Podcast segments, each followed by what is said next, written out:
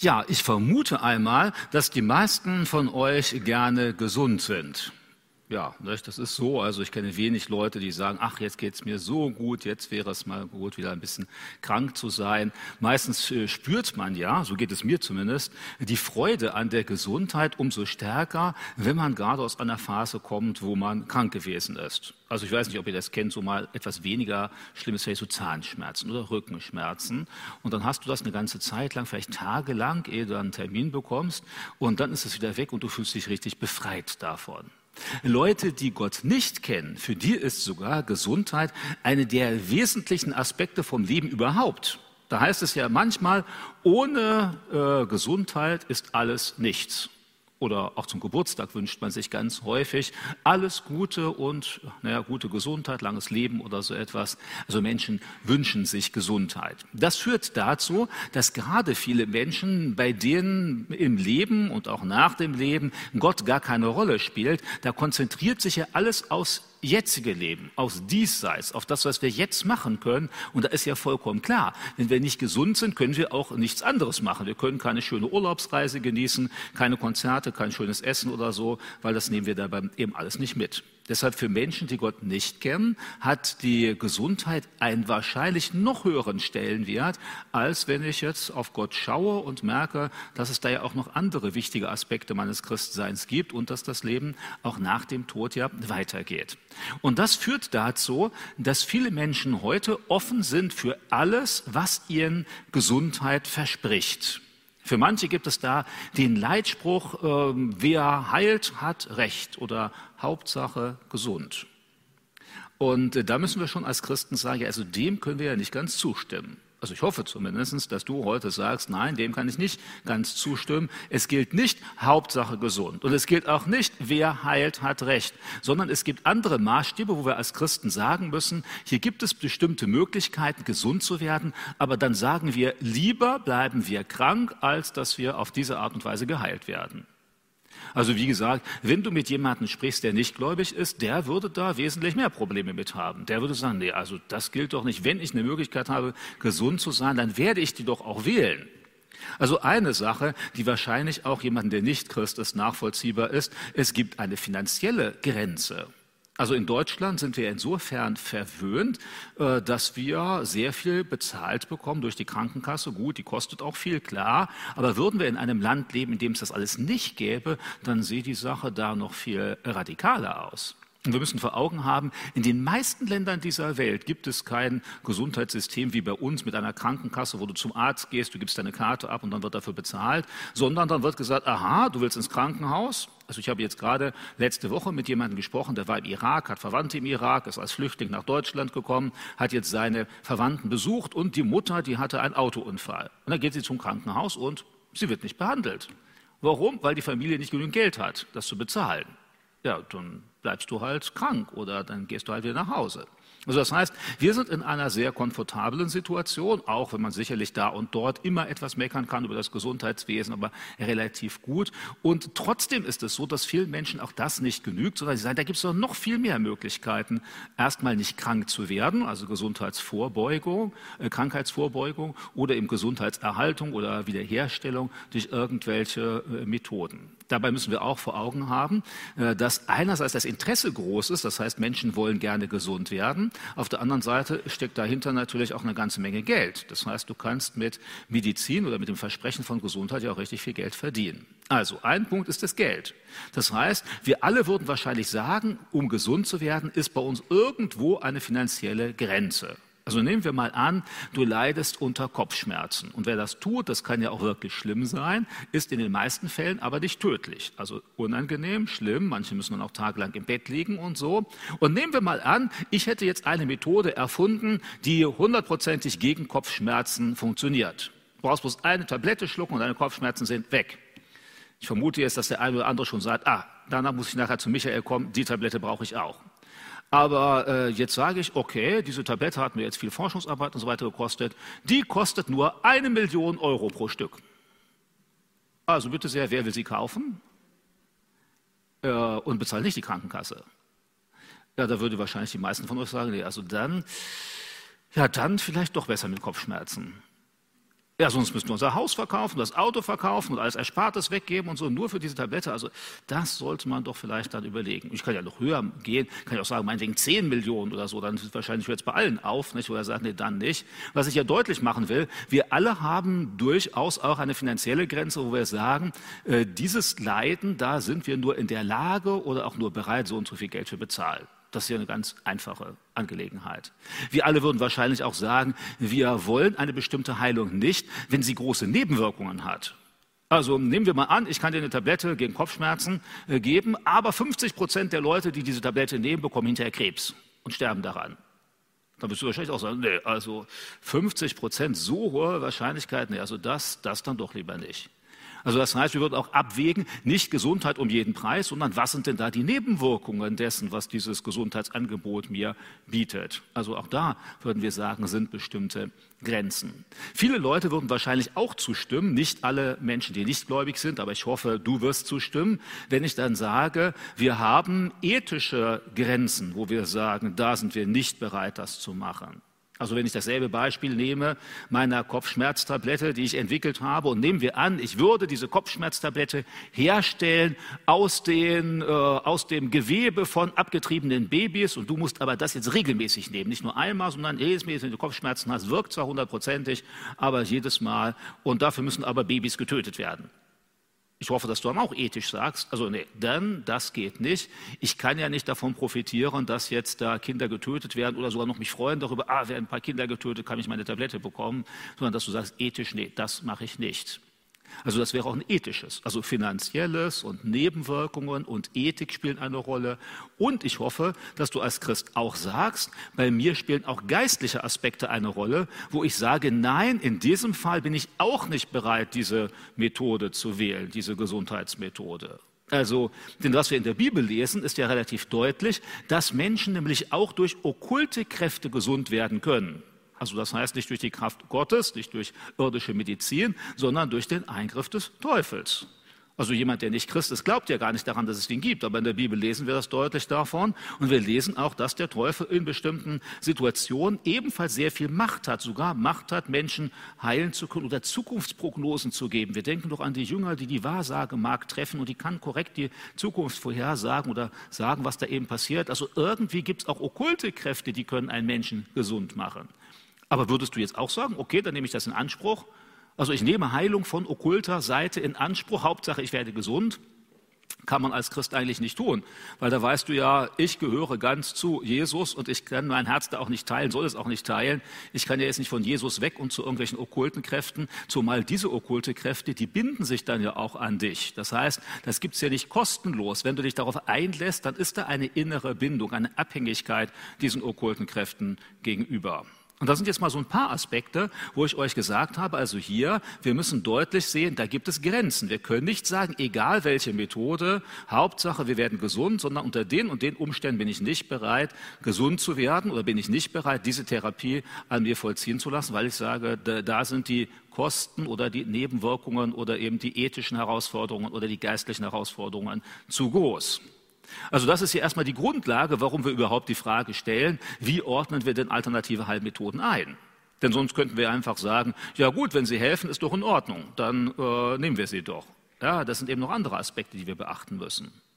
Und äh, vor 50 Jahren hätten wir jetzt hier dieselbe, dasselbe Thema gehabt, vor 50 Jahren, und die Gemeinde wäre schon da und ihr wäret schon da.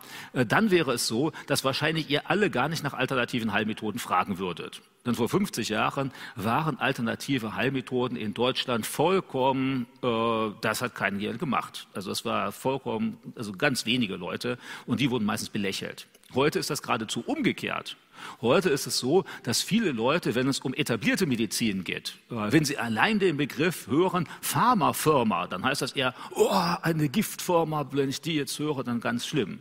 Also heute ist eher genau umgekehrt. Sobald die Leute hören Natur, dann denken sie, ah, super. Und wenn sie hören Pharmafirma, ah, schlecht. Also das heißt, vor 50 Jahren war das Denken genau umgekehrt und vielleicht in 50 Jahren, wenn Jesus nicht wiedergekommen sein sollte, dann wird es wieder umgekehrt sein. Dann werden die Leute vielleicht wieder sagen, oh, so schlimm diese Naturmedizin und so, wie die Leute kaputt macht. Da müssen wir auch aufpassen, dass wir nämlich schnell irgendwelchen Moden nachlaufen, nämlich der Mode der Zeit, der Gesellschaft, die heute Alternativmedizin und Naturmedizin hypt. Also da wird gesagt, boah, super, das ist alles ganz toll. Und viele Leute vergessen dabei, dass weder die pharmazeutische Industrie immer nur gut ist, das wissen die meisten heute aber, haben ja große Vorbehalte dem gegenüber, dass aber auch Naturmedizin nicht generell gut ist sondern viele Leute haben ja eine falsche Vorstellung, manchmal sogar noch christlich unterfüttert, indem sie sagen, ja, die Natur ist doch von Gott geschaffen und also haben wir alles in der Natur und was in der Natur ist, macht uns gesund und nur dieses ganze technische Zeug, das macht uns krank. Was natürlich absolut vollkommen falsch ist. Weil da muss man sehen, wir leben ja heute nicht in der Natur, die Gott geschaffen hat ganz am Anfang, sondern wir leben in der Natur nach dem Sündenfall. Und nach dem Sündenfall ist die Natur lange nicht mehr ideal. Was ihr ganz schnell feststellen könnt, wenn ihr irgendwie in den Kräutergarten geht, dann nehmt ihr meinetwegen einen kleinen Aaronstab, pflückt ihr und esst den und danach bist du rein biologisch tot. Und du kannst auch alternativ meinetwegen ein paar Tollkirschen essen. Bist du auch rein biologisch tot. Rein natürlich. Ja, warum? Ihr wisst mich alle, hoffentlich, wenn ihr euch so weit in der, äh, in der, Natur auskennt. Die Natur ist voll von allen möglichen gefährlichen Giften. Und wenn du die nimmst, dann bist du genauso tot, wie wenn du irgendwelche pharmazeutisch hergestellten Gifte nimmst. Also diese Vorstellung, Naturmittel seien generell gut und ungefährlich und pharmazeutische Mittel seien generell schädlich, ist vollkommen falsch weil es gibt pharmazeutische Mittel, die hervorragend wirken und die sehr wenig Nebenwirkungen haben. Und es gibt natürliche Mittel, die hervorragend wirken und sehr wenig Nebenwirkungen haben. Und es gibt pharmazeutische, die schlecht sind und es gibt natürliche, die schlecht sind. Also diese Idee, einfach weil es ein Naturprodukt ist, sei es gut, ist vollkommen falsch. Also bitte sehr, wenn du es ausprobieren willst, ich kann dir gleich einige Pflanzen und Tiere und sonst was empfehlen, zu essen oder zu sagen und du bist hinterher mausetot, rein biologisch. Also das heißt, Bio, Öko oder sonst was sei generell gut, ist nachweislich falsch. Heißt das, dass generell alles falsch ist, was in der Natur ist? Natürlich auch nicht. Aber du musst dich in der Natur eben sehr gut auskennen. Du kannst schnell hinters Licht geführt werden. Wenn sich irgendein Therapeut irrt, ja, dann bist du hinterher genauso tot wie durch irgendwelche Pharmaindustrieprodukte. Also das heißt, hier müssen wir klar sehen, nicht ideologisch, weil heute überall, wo Bio draufsteht, das tut uns gut, das ist vollkommen falsch, sondern es kommt darauf an, was das eben Bio ist. Also hast du eben äh, einen biologisch gezüchteten Fliegenpilz und isst ihn, ja, bist du nachher eben auch hinüber. Nicht? Egal, ob der gedüngt ist oder nicht oder gentechnisch verändert oder sonst irgendwas, das ist dann eben schlecht. Also sollte man eher nicht nehmen. Ich hoffe, diese Sache ist dabei klar. Also das heißt, wir müssen uns hüten vor so Pauschalurteilen, die helfen uns dabei nicht weiter. Jetzt ist aber die Frage, ja, wie können wir das denn dann beurteilen? Also wie können wir beurteilen, welche Heilmethode gut ist und welche nicht? Dazu glücklicherweise gibt es dann auch einige Hilfsinformationen. Wir sind da nicht ganz nur auf uns angewiesen. Erst einmal müssen wir feststellen, ob die Heilmethode, die uns angeboten wird, und zwar egal, ob sie jetzt pharmazeutisch ist oder ob sie natürlich, alternativ oder sonst etwas ist, wir müssen feststellen, ob diese Methode überhaupt wirksam ist. Also vielleicht würdet ihr euch wundern, wenn ihr äh, Untersuchungen darüber lest, wie viele alternativmedizinische Angebote absolut vollkommen unwirksam sind, null Wirkung haben. Und trotzdem nehmen die Leute sie mit Begeisterung. Also manchmal sind sogar diese Methoden am weitesten verbreitet, weil du musst dafür nicht mal eine Zulassung haben von irgendeinem Gesundheitsamt, weil das Gesundheitsamt sagt, da ist nichts drin, das bewirkt auch nichts, also kann es auch nicht schaden, kann jeder verkaufen, wie er will. Da sagst du, ja, aber wieso dürfen die das verkaufen, Versprechungen machen? Ja, Versprechungen machen kann jeder, das ist gesetzlich nicht verboten. Und wenn du daran glaubst, ist ja dein Problem. Also das heißt, es gibt Methoden, die sind absolut vollkommen unwirksam. Du kannst eine ganze Flasche austrinken, macht dir nichts. Du kannst einen ganzen Eimer austrinken, macht dir nichts. Du kannst nichts trinken, macht dir auch nichts. Aber damit kann man richtig gut Geld verdienen, weil eben Leute das mit Begeisterung nehmen. Und du musst eben keine Angst haben als Therapeut, weil es schadet ja auch nicht. Also, aber wir müssen feststellen, wirkt das überhaupt? Jetzt darfst du natürlich nicht die Unterlagen des Vertreibers anschauen. Schaust du die Unterlagen des Vertreibers, der verspricht dir gleich alles vom Himmel herunter. Nicht? Der sagt dir, alles hilft super gegen alle Krankheiten. Also es gibt ja so Stoffe auch, die sollen gegen alle Krankheiten helfen. Aber wer sagt das? Ja, das sagt der, der das verkaufen will, der, der es therapeutisch anbietet, der, der es herstellt oder der sonst irgendwie da drin steckt. Ja, da musst du dann vorsichtig sein. Das sind natürlich nicht die Quellen, die zuverlässig sind. Wenn einer irgendein Medikament verkaufen will oder irgendeine Therapie, ja klar sagt er, das hilft. Und manchmal gibt er dir sogar noch eine Broschüre und dann steht da, Erna F. aus Köln, sobald ich ihr Medikament genommen habe, ging es mir gut.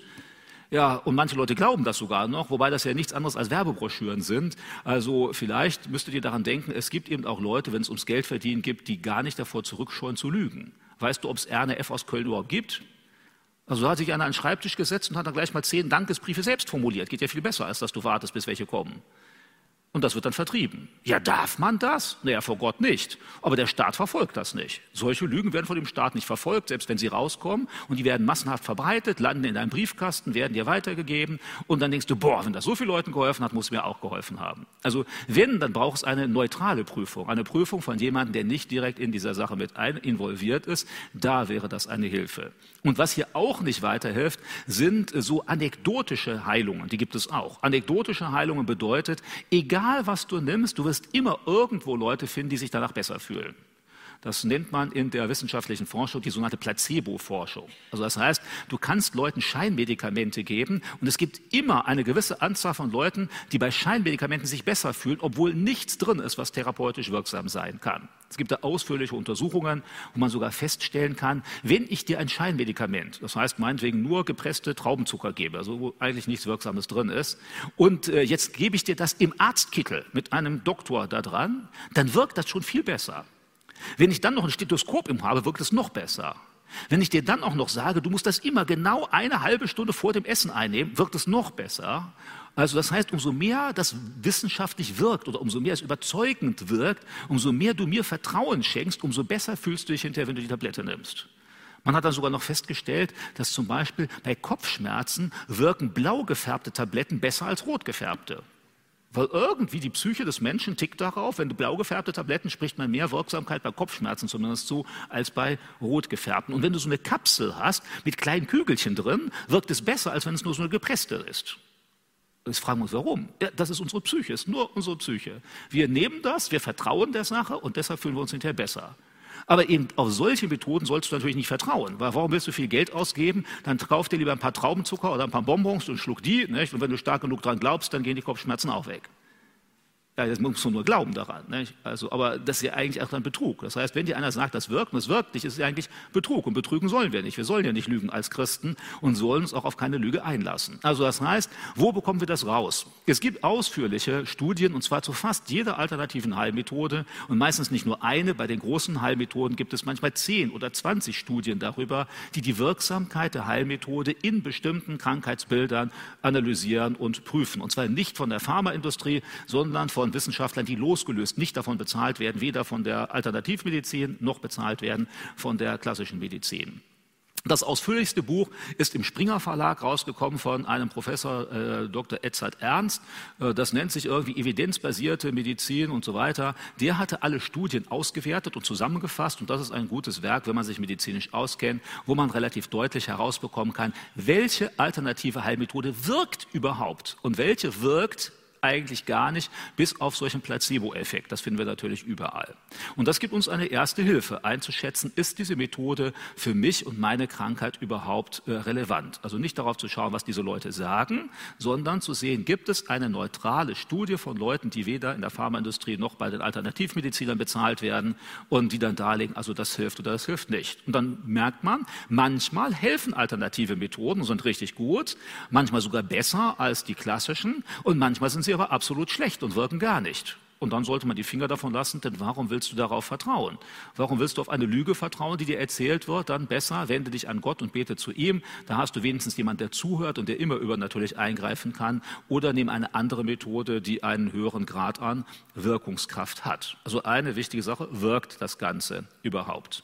Und äh, wie gesagt, da muss man manchmal genauer hinschauen. Manchmal, um das zu überprüfen, würde ich immer auch noch hinschauen, was ja heute ganz einfach ist. Wer ist der Betreiber oder Entwickler dieser Methode?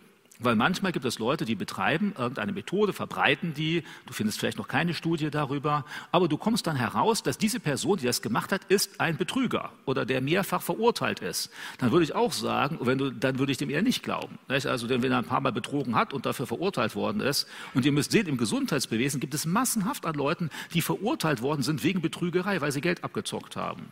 Zum Beispiel einer in Österreich, der hat dann, was besonders hilfreich ist, also wenn du jetzt Betrüger werden willst, was ich dir empfehlen würde, ist, stell ein Medikament her bei einer tödlichen Erkrankung und dann versprich alles, die Leute nehmen das und dann sterben sie, aber es werden keine Rückzahlungen gefordert, weil sie ja tot sind.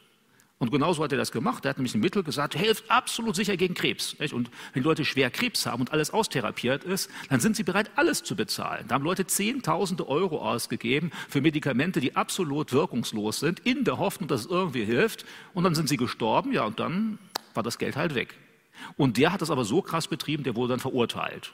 Allerdings die Strafe, die er bezahlen musste, also er wurde nicht verurteilt für Gefängnis, sondern wegen Geldstrafe, die hat er locker weggesteckt, weil er das Geld vorher alles schon verdient hatte mit seiner Methode. Nicht? Also das heißt, ich weiß jetzt nicht, wie hoch das war, 200.000 Euro Strafe oder so, aber er hatte mehrere Millionen damit verdient. Also deshalb achte darauf, wenn es nachgewiesene Betrüger sind oder Leute, die nachweislich gar keine Ahnung davon haben, lass dich auch nicht täuschen durch irgendwelche Doktortitel, denn manche Leute haben Doktortitel, aber sie kennen sich trotzdem in dem Bereich nicht aus. Oder manche Leute erfinden auch Doktortitel. Also deshalb schau dann genau nach, wo soll er den gemacht haben. Manche Leute nennen sich auch, ich bin Leiter des Instituts für biologische Kriegsbekämpfung. Und dann schaust du nach, Institut für biologische Krebsbekämpfung klingt ja, klingt ja ganz toll. Und wenn ich jetzt Institutsleiter bin, boah, muss ich ein wichtiger Mann sein. Und dann recherchierst du ein bisschen im Internet und stellst fest, dieses Institut existiert nur in meiner Garage.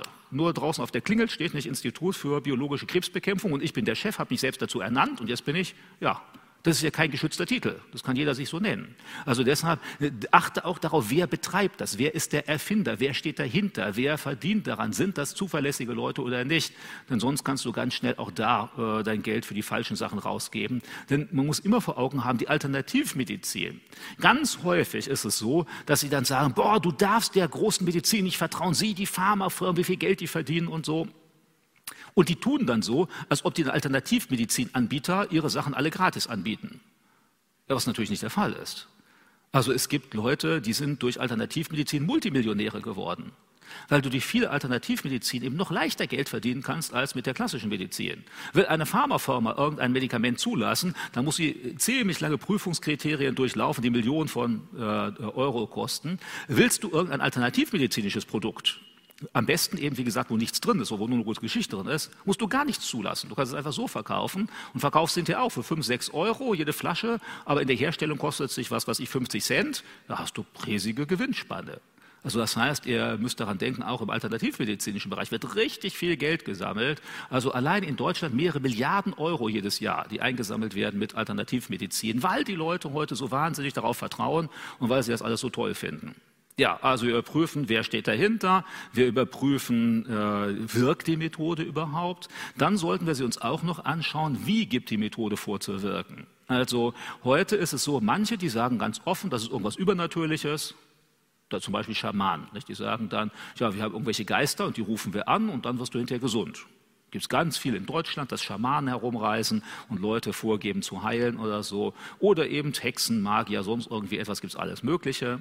Es gibt aber auch Leute, die alternativmedizinische Sachen anbieten und besonders beliebt sind heute solche Sachen wie Blockaden. Also da wird von Blockaden geredet oder von Energie oder von Kraft oder von Schwingung oder so etwas. Wenn du solche Sachen hörst, dann musst du immer ganz vorsichtig sein. Meistens ist da Scharlatanerie dahinter. Weil die Leute benutzen Begriffe, die die meisten Menschen irgendwo aus der Physik oder Chemie kennen, aber die irgendwie nicht ganz fassbar sind. Die meisten Leute wissen nicht ganz genau, was für eine Energie soll das denn sein. Hört sich aber gut an. Meistens ist dahinter dann Betrügerei. Lass dich auch nicht täuschen durch irgendwelche Apparate, die da blinken. Manchmal gibt es das so, nicht? Du nimmst irgendwelche Sachen in die Hand und dann blinkt da irgendwas und die meisten Leute, weil sie der Technikgläubig sind, trotz Alternativmedizin, dann denken sie, boah, das muss jetzt richtig sein. Und in ganz vielen Fällen sind solche Apparate selbst zusammengebaut und sind einfach Widerstände, wo deine Hautwiderstand gemessen wird, was weiß ich, und dann blinkt da irgendwas, hat aber mit äh, der ganzen System, was dahinter steht, eigentlich null und nichts zu tun. Also deshalb auch da ein bisschen kritisch mal gegen den Strich äh, bürsten und da äh, genauer hinschauen, also bei solchen Sachen. Und das gilt jetzt sowohl für Anbieter von traditioneller, also ich sage mal Medizin, die jetzt pharmazeutisch und sowas ist, auch da gibt es Scharlatanerie und genauso für die Alternativmedizin nur heute Abend ist mein Thema ja mehr Alternativmedizin und nicht eine kritische Auseinandersetzung mit der Universitätsmedizin. Das wäre ja nochmal eine ganz andere Frage. Also jetzt habt ihr so ein paar Prüfungskriterien. Ganz besonders als Christen sollten wir darauf achten, ist in der Methode irgendwo ein Hinweis nicht nur auf Scharlatanerie, dann im schlimmsten Fall wirst du einfach um dein Geld betrogen. Oder im schlimmsten Fall äh, machst du eine Therapie nicht, die hilfreicher wäre. Also du machst irgendeine Therapie, die dir viel verspricht. Gerade bei schlimmen Erkrankungen wird das gesagt, wie bei Krebs oder anderen Sachen. Dann wird gesagt, mach diese Methode und super toll. Und die meisten Leute bei Krebs fürchten sich vor der Operation, Chemotherapie, also etwas, machen dann irgendwie so eine alternativmedizinische. Und viele Leute sterben hinterher daran, weil diese Therapeuten nie irgendeine Garantie übernehmen. Manchmal, meistens sagen sie das auch und sagen, ja, das hilft natürlich, aber nicht hundertprozentig. Ja, und du bist dann eben gerade die Prozent, wo es nicht hilft und die anderen auch alle, weil keiner ist ja dann auch überprüft. Also deshalb achte darauf, äh, was steht jetzt dahinter, ist das stimmig, weil nicht nur, dass du Geld verlierst, sondern in vielen Fällen hinterher, äh, du bist noch kränker oder deine Krankheit wird noch schlimmer, wenn es eben nicht wirklich hilft, wenn es mehr eine psychische oder eine Betrügersache ist. Wo wir als Christen aber noch viel mehr Angst haben sollten, ist bei einer Therapie, die bewusst oder unbewusst sich auf übernatürliche Kräfte bezieht. Denn dann setzt du dich willentlich irgendwelchen übernatürlichen Energien und Kräften aus. Und äh, wenn die dich wirklich heilen, was passieren kann, dann bist du zwar hinterher gesund, aber dein geistliches Leben nimmt Schaden. Und da müssten wir ja sagen, was Höfe ist dem Menschen, wenn er die ganze Welt gewinne, aber Schaden nehme an seiner Seele. Oder wir könnten jetzt eben auch sagen, was hilft es dem Menschen, wenn er gesund wird, aber Schaden nehme an seiner Seele ja natürlich nicht. Jetzt sagst du, das gibt es nicht. Ja klar, es gibt massenhaft an alternativen Heilmethoden, die sagen, dass sie mit übernatürlichen Kräften funktionieren. Ich sage ja, der Schamane, der kommt, ne? der macht dann einen Tanz um dich herum und beschwört irgendwelche Geister und so und dann sagt, geht es dir besser. Auch manchmal geht es dir wirklich besser. Aber du hast dann eben eine Bindung.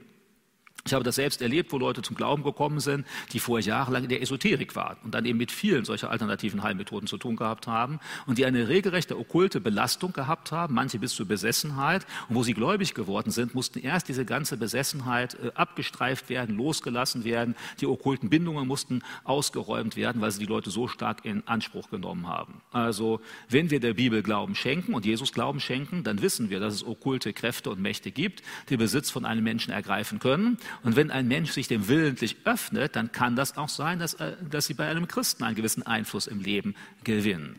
Also hast du zum Beispiel Reiki. Ich weiß nicht, ob ihr das kennt, nicht Reiki, manche sagen auch Reiki. Äh, bei denen ist es so, du hast einen Therapeuten. Ich hatte vor Jahren auch mal einen Schüler an der Bibelschule, der war Reiki-Meister, aber bevor er gläubig war. Und da sagt er, ja, Michael, ich konnte wirklich die Leute heilen. Aber als ich gläubig geworden bin, ist mir sofort klar geworden, das ist okkult, seitdem mache ich das nicht mehr und jetzt kann ich sie plötzlich nicht mehr heilen. Ja, was ist bei Reiki? Du wirst eingeweiht, ist eine Einweihung dabei von einem Meister. Und bei Reiki ist es so, da fährt der Meister nur über deine Körperoberfläche rüber und dann sagen die Leute, dann spüren sie plötzlich, wie eine Energie auf sie übergeht und sie werden gesund. Äh, bitte sehr, wo ist da jetzt irgendwas natürlich oder biologisch oder medizinisch oder so? Der Mann selbst sagt, der Reiki-Meister sagt, er ist ein Kanal für die kosmische Energie, die dich heilt. Ja, und jetzt kann es eben sein, dass wirklich die kosmische Energie dich heilt. Aber du weißt doch hoffentlich aus der Bibel, der Teufel ist der Herrscher dieser Welt und so weiter. Kosmische Energie, wenn es nicht von Gott ist und Gott heilt auf solche Art und Weise eben nicht, ja, dann ist es eben eine okkulte Energie. Also lass die Finger davon. Manchmal wird das auch gemacht. Du gehst irgendwo zum Physiotherapeuten, du bist irgendwie verspannt und dann plötzlich merkst du, der tut gar nichts mehr. Du bist auf der Liege und dann merkst du irgendwie, der konzentriert sich, hat einen starren Blick, fängt an, seine Hand über dir zu halten und dann würde ich sagen, jetzt fang mal an zu fragen, was machen Sie denn da? Und manchmal wirst du merken, der gibt dir noch gratis eine Reiki-Therapie. Ja, aber da würde ich sagen, hey, lieber lass das, lass die Finger davon, denn da ist die Gefahr sehr groß, dass du auch irgendwelche okkulten Bindungen eingehst. Und davon sollte man die Finger lassen. Ja, hier seid ihr wahrscheinlich heute Abend auch gekommen, um etwas Informationen über einzelne Heilmethoden zu bekommen. Und also will ich noch ein paar Worte sagen zu einzelnen sehr verbreiteten Heilmethoden, stellvertretend für andere, weil Heilmethoden gibt es unendlich viele. Seit Jahren beschäftige ich mich damit äh, in verschiedenen Zusammenhängen, habe auch verschiedene Bücher schon darüber geschrieben, über alternative Heilmethoden. Aber es gibt jedes Jahr noch neue, die ich nicht kenne und äh, werden auch immer wieder neue erfunden. Aber es gibt so ein paar, die sehr, sehr weit verbreitet sind. So eine Methode alternativ, also vielleicht muss ich jetzt erstmal damit anfangen. Es gibt alternative Heilmethoden, von denen ich sagen würde, die sind prinzipiell erstmal gut, sofern sich jemand richtig damit auskennt. Also weil wir hinterher nenne ich ein paar kritische Punkte. Zum Beispiel, wenn du so Wasseranwendungen machst nach Kneipp. Ich kenne ja manche, ist ja auch Alternativmedizin. Ihr seht das manchmal irgendwie im Kurpark, gibt es dann so Kneippbecken, du sollst dann mit den Füßen da durchlaufen. Und ja, das ist gut. Das regt die Durchblutung an. Wenn du das regelmäßig machst, dann sind Durchblutungsstörungen, kannst du damit bekämpfen, Widerstandsfähigkeit gegen Infektionserkrankungen steigern und so. Man kann das auch zu Hause machen mit kalten Wassergüssen. Man muss sich nur auskennen, wie man das macht. Auch da muss man drauf achten, kann man nachlesen. Aber das ist ja rein physikalische Therapie. Da geht es nämlich darum, dass die Haut sich zusammenzieht, die Blutgefäße sich zusammenziehen und so weiter. Da gibt es dann verschiedene Reaktionen darauf. Das ist zum Beispiel durchaus hilfreich und gut. Wasseranwendungen kann man auch benutzen, wenn Kinder Fieber haben, sofern das Fieber nicht zu hoch ist. Man spricht dann von sogenannten Pressnetzwickeln. Das heißt, du nimmst über die Oberschenkel feuchte Tücher mit Wasser und deckst das dann hinterher zu. Dadurch wird das Fieber rein physikalisch gesenkt und das belastet den Körper weniger als entsprechende Zäpfchen, Tabletten oder sonst irgendwie etwas. Also wenn das Fieber gering ist. Solche Sachen zum Beispiel. Das ist durchaus hilfreich. Zu alternativen Heilmethoden, die hilfreich sind, gehört zum Beispiel auch das Achten auf die Ernährung.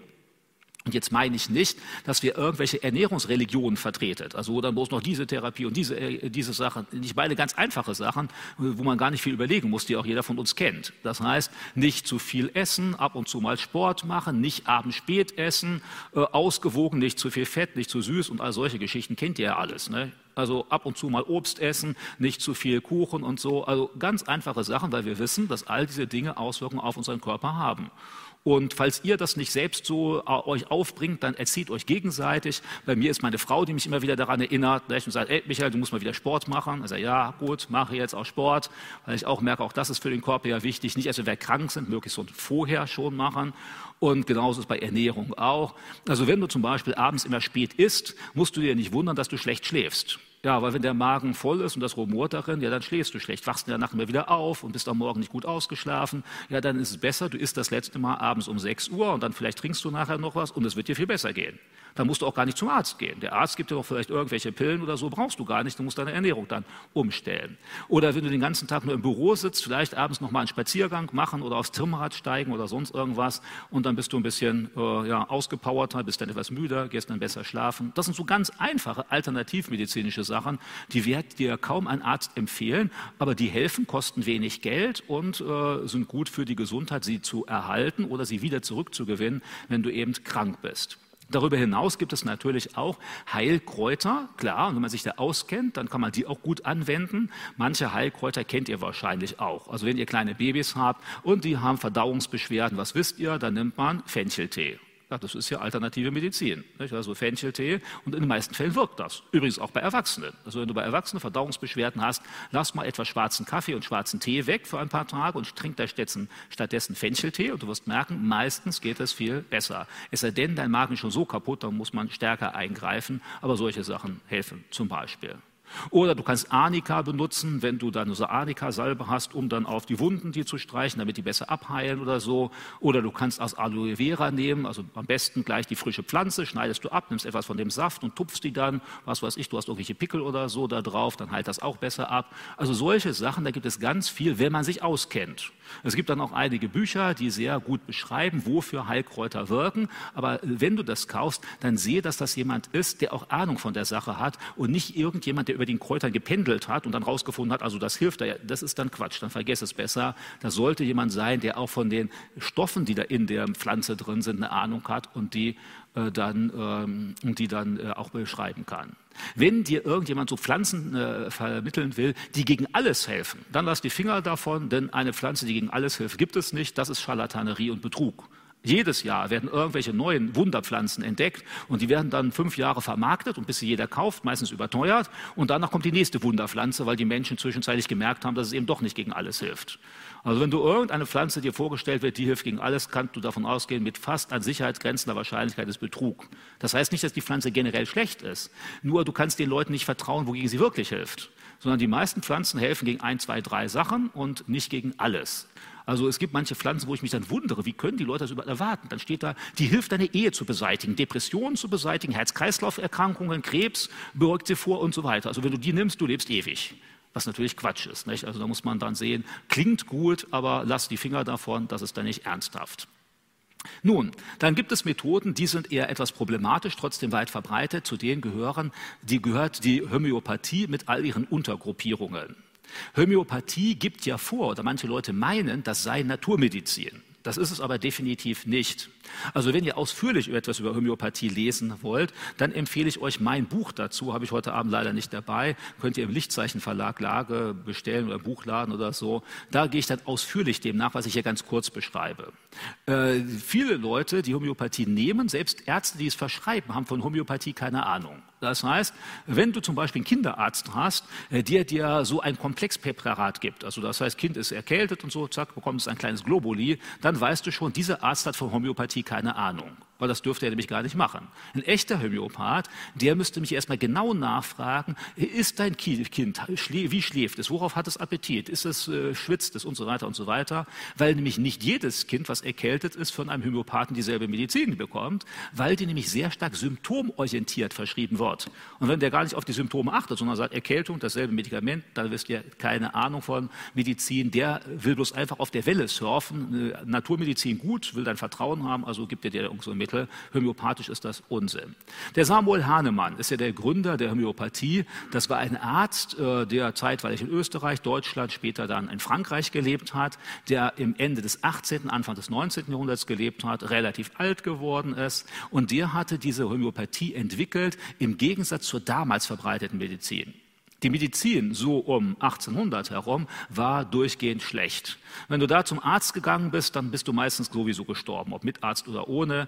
Die meisten Ärzte damals, die haben einfach Aderlass gemacht. Die haben gesagt, bist du krank, dann liegt das daran, deine Säfte sind nicht in Ordnung im Körper. Also Adern aufgeschnitten, Blut rauslaufen lassen. Manche haben das dann überlebt und sind gesund geworden, haben sie gesagt, siehst du, hat geholfen. Andere sind gestorben, dann haben die Ärzte gesagt, siehst du, die Erkrankung war so schlecht, ist schlimm, nicht mal der Aderlass hat geholfen. Also du hast immer eine Erklärung dafür gehabt, aber Aderlass ist natürlich in den meisten Fällen Unsinn für die meisten Erkrankungen. In wenigen Erkrankungen kann es eine Hilfe sein, aber wenigen nur. Also wurden die Adern aufgeschnitten und Blut rausgelassen, sowas. Oder man hatte irgendwelche magische Medizin, die auch nicht geholfen hat. Also das war alles sehr problematisch. Und da war der Samuel Hahnemann fortschrittlich. Der hat dann selbst Versuche gemacht. Und zwar hat er nämlich Stoffe genommen und dann genau aufgeschrieben, welche Reaktion das im Körper auslöst. Also was ist, wenn ich jetzt Kohle esse? Nicht? Also was passiert dann? Oder was ist, wenn ich Kamille trinke oder so? Was löst das beim Körper aus? Das wäre ja jetzt noch herkömmliche Naturmedizin, könnte man sagen. Aber jetzt hat er gesagt, und das ist dann das Grundprinzip der Homöopathie, die Sachen, die bei mir ein Symptom auslösen. Also nehmen wir mal an, ich nehme einen Stoff und wenn ich den nehme, bekomme ich Kopfschmerzen. Dann sagt er, wenn du Kopfschmerzen hast und den Stoff nimmst, dann gehen die Kopfschmerzen weg. Also klar, ja, ein Stoff, der bei dir ein Symptom auslöst, bekämpft das Symptom auch, wenn du es hast. Das ist ein Grundsystem. Dieses Grundsystem ist heute wissenschaftlich ziemlich widerlegt. Also das ist Unsinn, das stimmt so nicht, aber das ist das Grundsystem der Homöopathie. Und jetzt ging er sogar noch weiter. Und zwar hat er nämlich gesagt, dass eigentlich ist der Mensch nicht krank aufgrund irgendwelcher Krankheitserregerstoffe oder sonst etwas, sondern er ist krank aufgrund der verstimmten Lebensenergie, die der Mensch hat.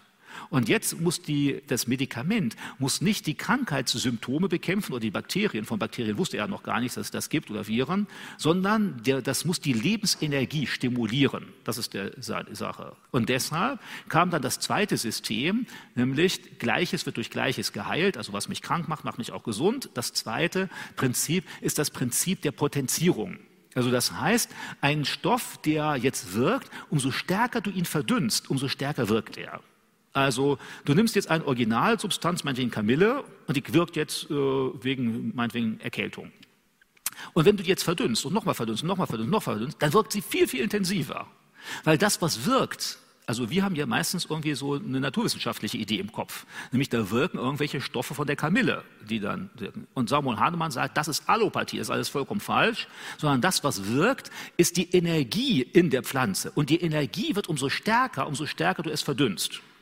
Deshalb auf den meisten Fläschchen von Homöopathie, da stehen dann ja auch so komische Zahlen und Abkürzungen drauf. Also C, M, D und so etwas und dann eine Zahl dazu. Das ist die Zahl der Verdünnung, also wie häufig es verdünnt. Die wirklich intensive, also die richtige Homöopathie, die ist sehr, sehr hoch verdünnt. Also das ist ungefähr so, als du nimmst dieses Glas hier voll Kamillentee und das schüttest du in ein Schwimmbad, rührst dann einmal um und dann nimmst du ein Fläschchen daraus und jetzt sagst du, der Kamillentee hilft, aber dieses Fläschchen, was du daraus holst, wirkt noch hundertmal mehr. Ist das jetzt irgendwie logisch? Nein. Ist das wissenschaftlich bewiesen? Nein, auch nicht. Aber das ist Homöopathie. Also, weil er hat gesagt, ein ganz anderes System und dieses System ist immer energetische Medizin. Also, das heißt, die Energie, die darin ist, die soll dich heilen. Es gibt verschiedenste Versuche, auch wie häufig wirkt das und wie sehr wirkt es. Und äh, bisher alle Untersuchungen zeigen, dass in fast allen Fällen Homöopathie nicht nachweisbar über den Placebo-Effekt hinaus wirksam ist. Also, das heißt, wenn du daran glaubst, okay, das wirkt, jetzt muss man natürlich unterscheiden. Du kannst meinetwegen Anika haben, Originalsubstanz, gibt es auch bei Homöopathie. Und wenn du die nimmst, meinetwegen verdünnt 1 zu 100, ja klar wirkt die, weil da ja immer noch Wirkstoffe mit drin sind. Das ist ja auch bei der normalen pharmazeutischen Tablette, wenn du die nimmst, dann sind ja nur wenige Milligramm darin, das andere ist alles Füllsubstanz und äh, was du dann nimmst und natürlich wirkt das dann. Also weil viele Stoffe, die Homöopathie benutzt, die wirken und wenn du noch sehr viel Substanz enthalten hast, dann kann diese homöopathische Medikamente dir helfen, aber dann hilft sie nicht homöopathisch, sondern hilft die Pflanzensubstanz, die da drin ist. Also da gibt zum Beispiel Belladonna. Ich kann mit Herzerkrankungen helfen, weil Belladonna, die Tollkirsche, die wirkt tatsächlich, weil da eine Substanz drin ist. Wenn du zu viel nimmst, bleibt dein Herz stehen, geht kaputt.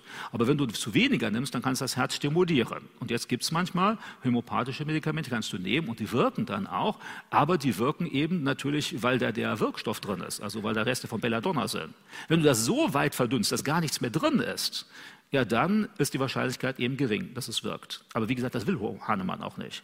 Hahnemann, ich zitiere in meinem Buch auch Beispiele, wo er dann selbst schreibt, er sagt, eigentlich müsste der Patient auch gar keine Medikamente mehr nehmen. Das würde noch viel besser wirken. Er würde das Fläschchen mit dem Medikament einfach nur in die Hand nehmen, weil die Energie strahlt dann auch aus dem Medikament und der Flasche in die Hand hinein, du wirst gesund. Nur dann sagt er, naja, die Leute sind so ungläubig, die wollen irgendeinem Tropfen haben, damit sie meinen, jetzt haben sie was genommen, also gib ihnen Tropfen und dann ist auch in Ordnung.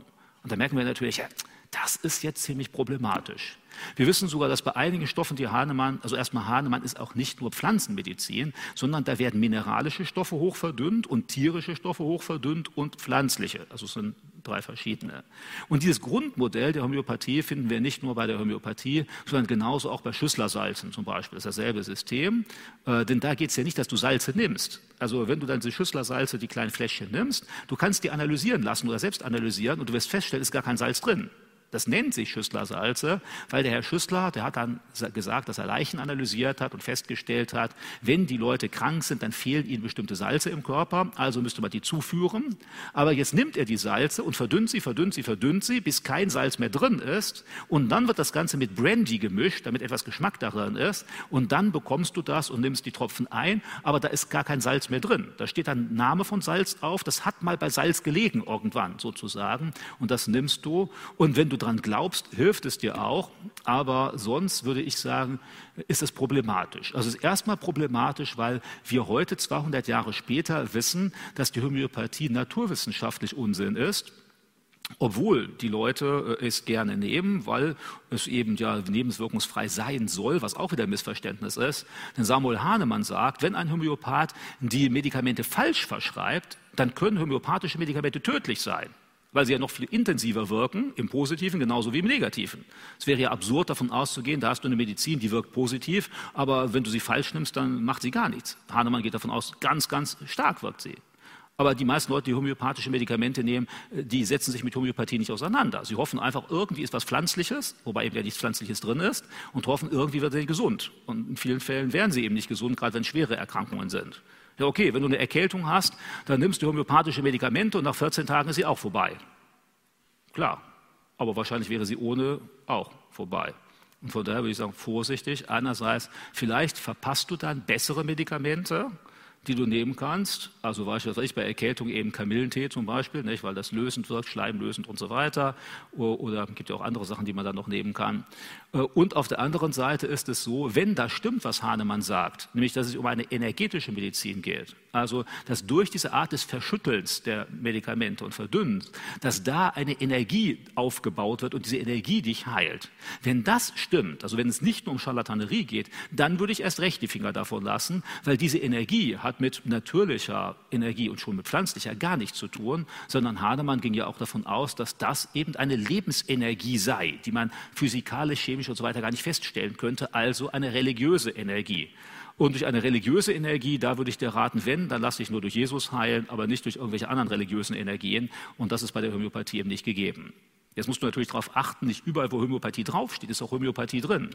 Denn Homöopathie ist für heute für viele ein Qualitätsmerkmal. Da sagen sie, oh, Homöopathie, toll, das muss ich nehmen. Und deshalb steht auf vielen Stoffen Homöopathie drauf und es ist gar keine drin. Wie kannst du feststellen, ob das wirklich homöopathisch ist oder nicht? Indem du schaust, was für Inhaltsstoffe sind. Und sind Inhaltsstoffe in nennbarer Größe, also das heißt jetzt nicht ultra verdünnt, dann kannst du davon ausgehen, ja, dann ist das gar keine Homöopathie. Also das heißt, wenn du jetzt irgendwelchen Sanddornsaft trinkst und da steht dann drauf homöopathisch, ja, das ist sowieso Quatsch, weil wenn Sanddornsaft original oder selbst zu zwei verdünnt zu zehn Prozent, dann ist das ja immer noch der Sanddornsaft mit viel Vitamin C und so, der hilft dir und dann hat das mit Homöopathie nichts zu tun. Also manchmal drucken die Leute das drauf, einfach weil es besser klingt. Aber wenn du dann rausbekommst, da ist eben eigentlich gar keine Substanz mehr drin, ja, dann würde ich eher sagen, besser was anderes benutzen. Dann mach lieber richtige Phytotherapie, also richtige Pflanzenmedizin. Äh, denn da hast du dann wirklich die Wirkstoffe von Pflanzen drin. Und da gibt es heute zahlreiche Angebote, auch wirklich gute Angebote von Heilpflanzen, die helfen können. Bei leichten, äh, Charakter, bei leichten Verstimmungen, also mit Depression oder so, hilft dann zum Beispiel Johanniskraut. Also wenn es jetzt nicht so schlimm ist, kannst du nehmen, ist ohne viele Nebenwirkungen solche Pflanzen. Da gibt es eben eine ganze Menge Pflanzen, die in vielen Teilen helfen. Nur da muss man sich auskennen darf man nicht irgendwas nehmen, weil wie gesagt, es gibt ja in der Pflanzenwelt auch tödliche Pflanzen. Also deshalb nicht irgendwo danach vorgehen, sondern sich vorher gründlich informieren. Aber dann hilft das. Also viel besser Pflanzenmedizin als Homöopathie. Nächste Sache, die heute auch sehr weit verbreitet ist, ist dann zum Beispiel die Akupunktur. Und äh, bei der Akupunktur ist es so, die meisten Ärzte in Deutschland, die Akupunktur betreiben, kennen sich eigentlich nicht aus was einfach daran liegt, dass die meisten bloß wenige Wochenendkurse gemacht haben und dann so ein paar Einstichpunkte kennen und danach vorgehen, ohne erstmal eine ausführliche Anamnese zu machen. Also das heißt, genau herauszubekommen, wo du dort einstechen musst. Deshalb ist auch, dass die Deutsche Akupunkturgesellschaft sich sehr darüber beklagt und eben sagt, die meisten Ärzte, die es praktizieren, sind gar nicht richtig ausgebildet. Das heißt, die machen das einfach, weil sie das abrechnen können und weil die meisten Leute eben Homöopathie heute aus irgendwelchen Gründen gut finden. Deshalb machen sie das. Deshalb, wenn euer Arzt bei Kopfschmerzen oder sonst irgendwas einfach Akupunkturnadeln setzt, entweder ist das keine Akupunktur oder er kennt sich nicht aus. Weil ein Akupunkturarzt müsste nämlich erst einmal genau überprüfen. Und zwar, er muss überprüfen, wie ist die Yin- und die Yang-Konzentration in deinem Körper. Er muss die vier Winde prüfen und so weiter. Also da gibt es dann verschiedene Sachen, die überprüft werden müssen, weil danach wird nämlich vorgegangen, wo du überhaupt einstechen sollst.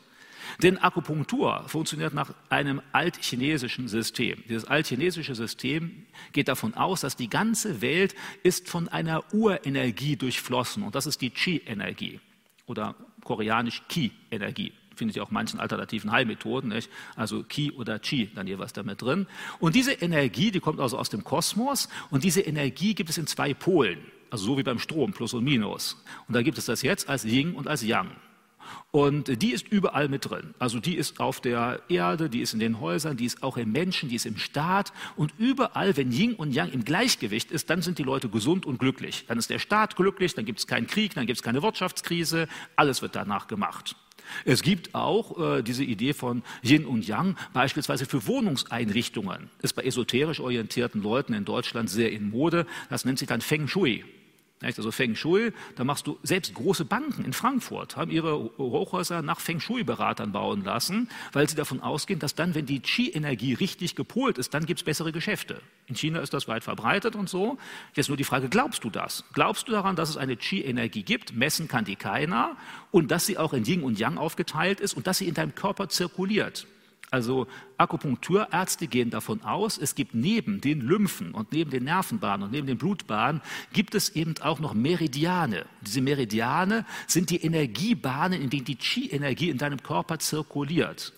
Und äh, wenn du krank bist, dann geht das eben immer auf eine Verstimmung der Qi-Energie zurück. Das heißt, du hast entweder zu viel Yin oder zu wenig Yin oder zu viel Yang oder zu wenig Yang. Es gibt Organe, in denen das gespeichert wird. Und das muss man einstechen, um eben Qi-Energie aus der Umwelt zuzuführen oder abzuleiten.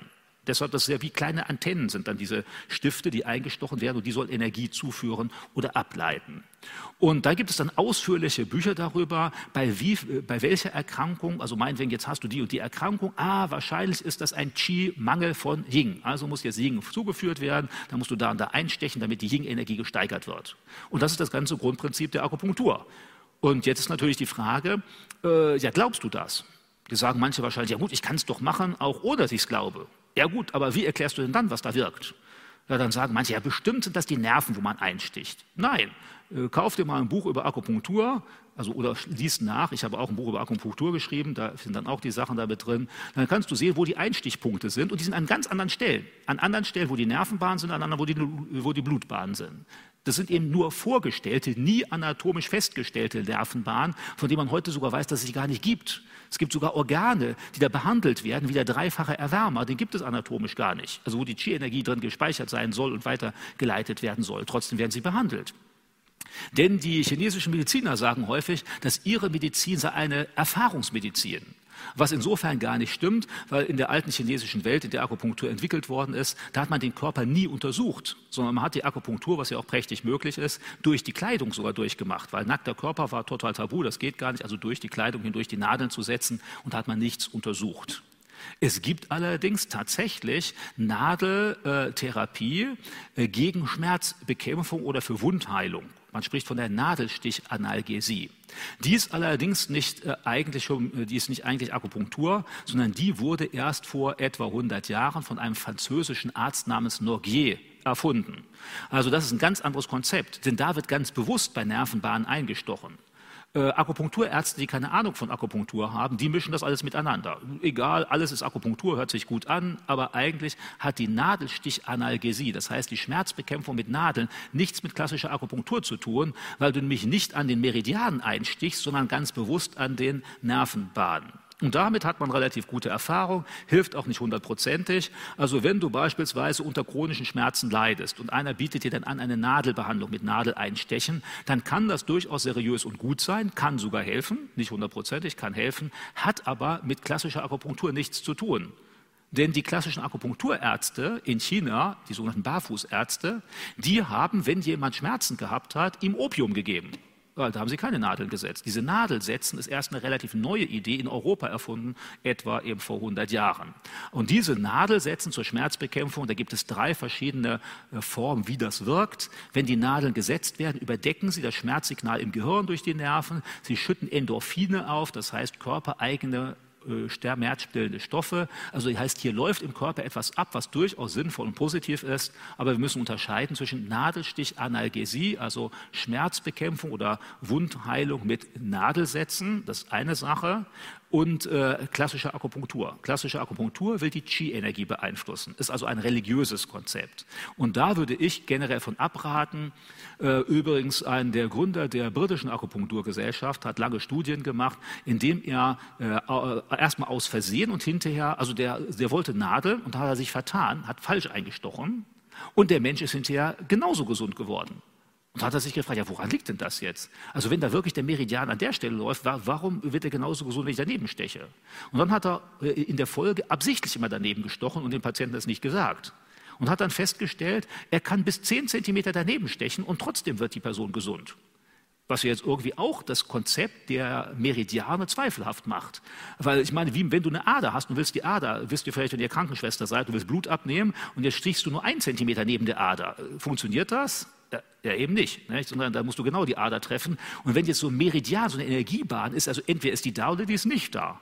Aber wenn du dieselbe Wirkung äh, hast, auch wenn du daneben stichst, dann hat er selbst, also wie gesagt, der Leiter der britischen Akupunkturgesellschaft, nicht irgendein Gegner oder Kritiker der Akupunktur, und der sagt, ja, wir müssen unser Konzept ändern, irgendwas passt an dem Konzept nicht. Und, äh, und da müssen wir sagen, ja, eben wahrscheinlich ist es genau das, was die Akupunktur auch selbst sagt, nämlich, dass sie eine energetische Medizin ist. Also keine Medizin, die auf irgendwelchen bisher nicht bekannten Naturgesetzen basiert oder auf der Natur oder sonst was basiert, sondern eben auf einer übernatürlichen Energie, dieser Qi-Energie, und die soll im Körper eben ausgleichend wirken.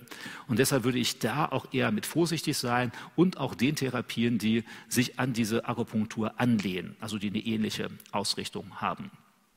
Es gibt dann auch ganz viele Massagetechniken, von denen wir erstmal sagen müssen, Massagetechnik ist in vielen Fällen gut. Also das werdet ihr merken. Falls ihr verheiratet seid, dann würde ich euch sagen, dann gebt euch gegenseitig ab und zu mal eine Massage. Da müsst ihr gar nicht viel ausgebildet sein. Ihr werdet in den meisten Fällen äh, finden, der hinterher, die fühlt sich der Partner viel besser. Ich, manchmal ist das so, meine Frau ist dann irgendwo in der Küche und wenn ich dann gerade mich unterhalte, mit hinter ihr stehe, dann massiere ich ihr da den Rücken oder sowas und sie mag das ganz gerne, fühlt sich hinterher besser, obwohl ich ja keine Ausbildung als Therapeut habe. Warum? Weil einfach Körpernähe und Körperbewegung und Lockern von Muskeln und also etwas tut generell dem Menschen gut. Also von daher, das ist ja nicht schlecht, das ist ja eine gute Sache. Jetzt gibt es nur bestimmte Massagetechniken, die darüber hinaus wiederum mit einem ganzen Modell von Gesundheit und Krankheit verbunden sind. Manche mit etwas, was stärker religiös ausgerichtet ist, manchmal was stärker so ein scheinmedizinisches Konzept ist. Also zum Beispiel gibt es da sehr viele, die angeboten werden, Angebote unter Osteopathie, kennt ihr vielleicht.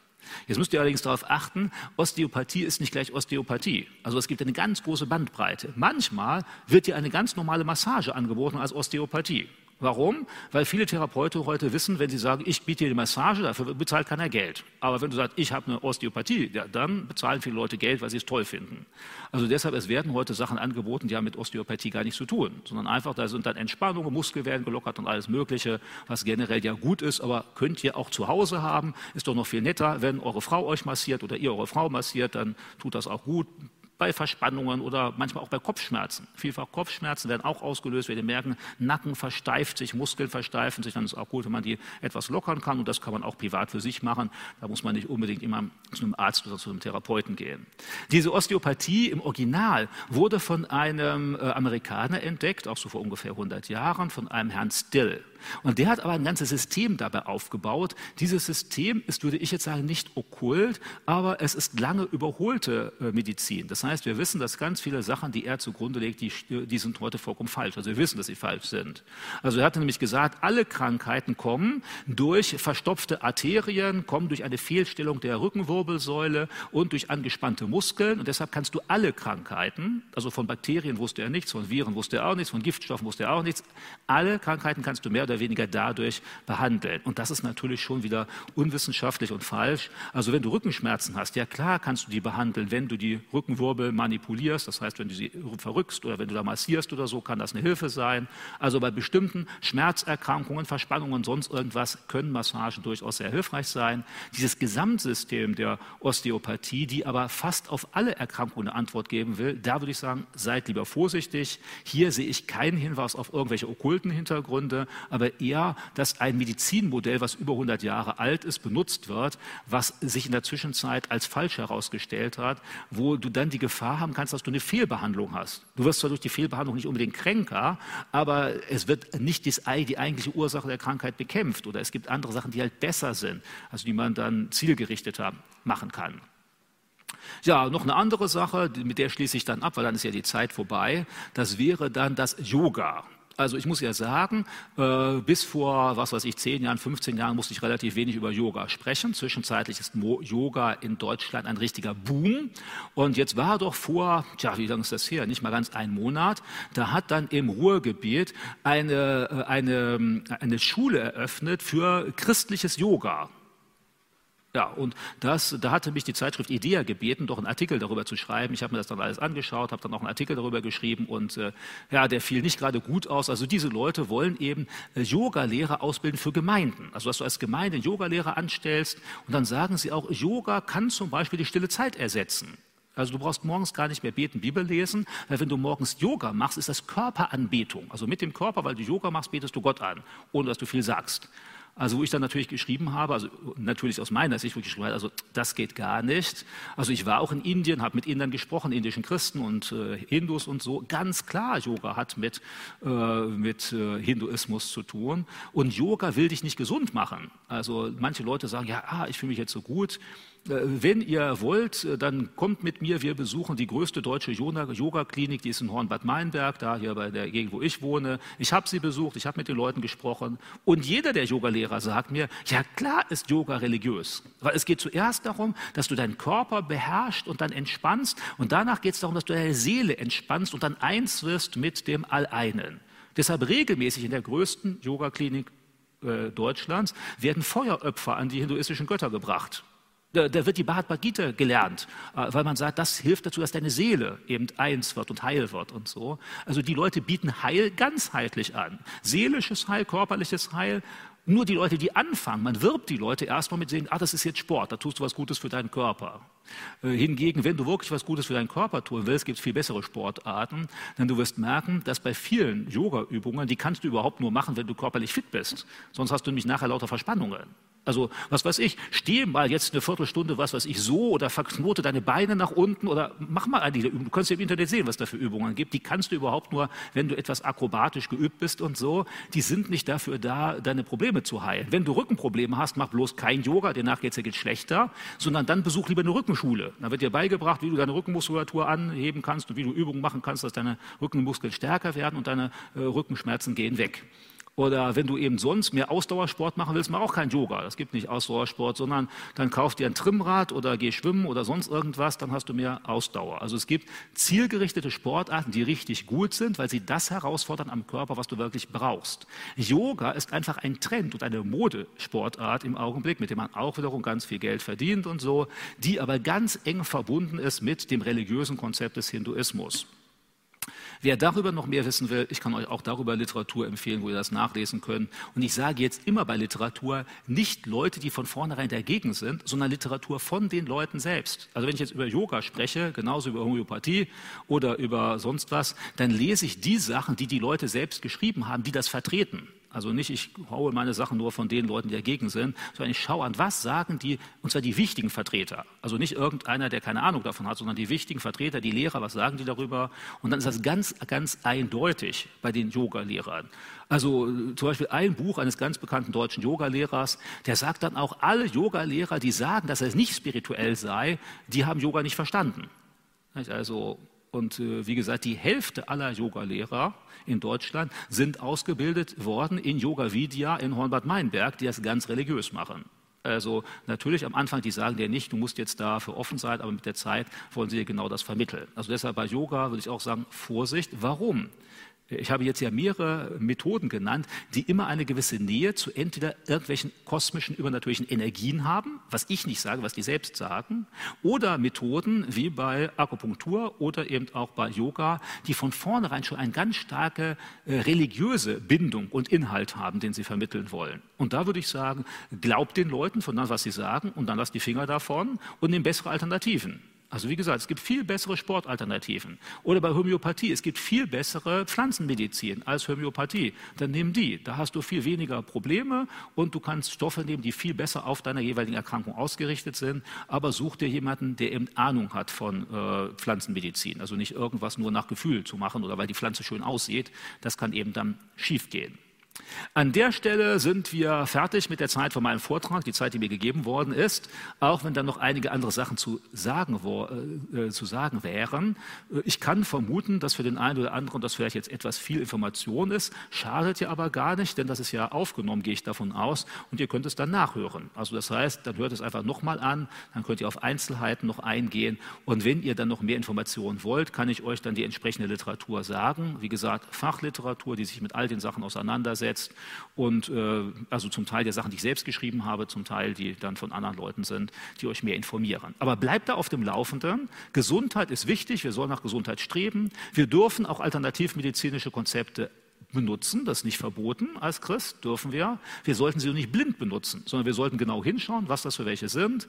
Sind sie wirklich wirksam? Sind da irgendwelche Scharlatane dahinter? Was sind die Prinzipien, nach denen sie wirken und so weiter? Und danach beurteilen wir, ist diese alternativmedizinische Methode gut oder ist sie eben schlecht? Also wenn dir einer zum Beispiel anbieten will, Edelsteintherapie. Also du hängst dir irgendeinen Edelstein um und dann wird deine Leber, geht es deiner Leber besser. Ja, das ist natürlich, das ist Esoterik. Das hat mit Medizin nichts zu tun. Das wird zwar verkauft als, also mit meiner Frau war ich da vor Jahr vielleicht bei so einer äh, Mineralienausstellung. Da habe ich Leute gefragt eben, dann sagen sie, ja eben, das meiste, was sie heute verdienen, ist mit so Edelsteinen, die sie, ne, da hast du irgendwie ein Amethyst und so, das kaufen die Leute wahnsinnig. Da musst du nur noch ein kleines Blättchen dazu schreiben, Amethyst hilft gegen Eheprobleme und gegen Gallensteine und gegen Magenkoliken und dann, zack, die Leute kaufen Amethyst und hängen die sich um, damit es ihnen besser geht. Und da muss man natürlich sagen, hey, das ist Quatsch, das ist also wirklich vollkommener Unsinn. Könnte ich jetzt auch näher erklären, warum das Unsinn ist. Also selbst wenn der Stein Energien ausstrahlt, äh, dann, was medizinisch unsinnig ist, dann müsstest du dir eher Gedanken machen, wie dein Haus geklinkert ist. Und das sind ja viel mehr Steine. Nicht? Also, dann lieber, äh, also dann wird dein Haus ja viel mehr von dem Ziegelstein oder von dem Kalkstein oder von dem Beton oder was weiß ich beeinflusst, weil das ja viel, viel mehr an Masse ist oder dem Fliesen hier, als wenn du so ein kleines Steinchen darin hast. Also das ist ja, selbst wenn es heilen würde, dann müsstest du eher den Boden damit belegen, weil das ja dann intensiver wirken muss. Also es wird eine Menge Unsinn damit gemacht und da sollte man durchaus darauf achten. Ja, jetzt gibt es die Möglichkeit noch für Rückfragen. Wir haben ja gesagt, erstmal hier, wenn ich das richtig verstanden habe, eine Viertelstunde Möglichkeiten noch für Rückfragen. Ich hoffe, dass ich euch auf das eine oder andere noch eine Antwort geben kann. Und wenn dann noch Fragen sind, könnt ihr auch am Anschluss auf mich zukommen und ich kann versuchen, euch da und dort noch ein paar Tipps zu geben. Aber jetzt erst einmal für Fragen, äh, die euch gekommen sind während meines Vortrags, also für die verschiedenen Teile. Wie unterscheiden wir oder zu einem der Therapien oder auch für etwas ganz anderem. Ich werde euch nicht zu jeder Therapie was sagen können, aber dann sage ich einfach, die kenne ich auch nicht gut genug. Und dann, äh, aber vielleicht ist da ja noch eine, wo ich dann etwas dazu sagen kann. Also wenn ihr jetzt Fragen habt zu dem Thema alternative Heilmethoden und wie wir damit umgehen, dann besteht jetzt die Möglichkeit, äh, da etwas zu, zu sagen oder Fragen zu stellen.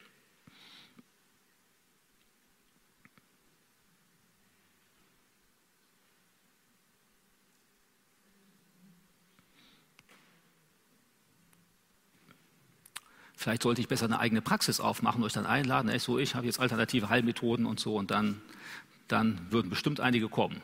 Das hoffe ich doch mal. Aber noch habe ich eine wichtigere Aufgabe an der Bibelschule Brake, also von daher ja, sind äh, Fragen, Anmerkungen oder auch, wo ihr sagt, das ist mir jetzt unklar, was meinst du genau damit? Weil ich möchte ja nach Möglichkeit, dass ihr nach Hause geht und dass ihr selbst in der Lage seid, ein Stück weit alternative Heilmethoden einordnen zu können. Also zu sehen, wo ist eine hilfreiche, wo ist eher eine problematische. Deshalb habe ich euch Grundprinzipien genannt und dann einige Beispiele, kurz gefasst natürlich. Das ist ja aufgrund der Zeit nur kurz gefasst. Ja, sind da Anmerkungen oder Fragen oder sowas? Also ich kenne das aus meinem Umfeld oder auch von mir persönlich, dass es sehr häufig auch auf Nahrungsergänzungsmittel gesetzt wird. Also das sind dann zum Beispiel Kapseln mit Magnesium, Selen, Zink oder andere Naturmittel wie zum Beispiel Kurkuma. Ja. Wo liegen da die Grenzen und was kann man damit tatsächlich erreichen oder inwieweit ist das tatsächlich hilfreich? Yep. Äh, also das war jetzt mit Nahrungsmittelergänzungsstoffen so etwas, ne, wenn ich das richtig verstanden habe.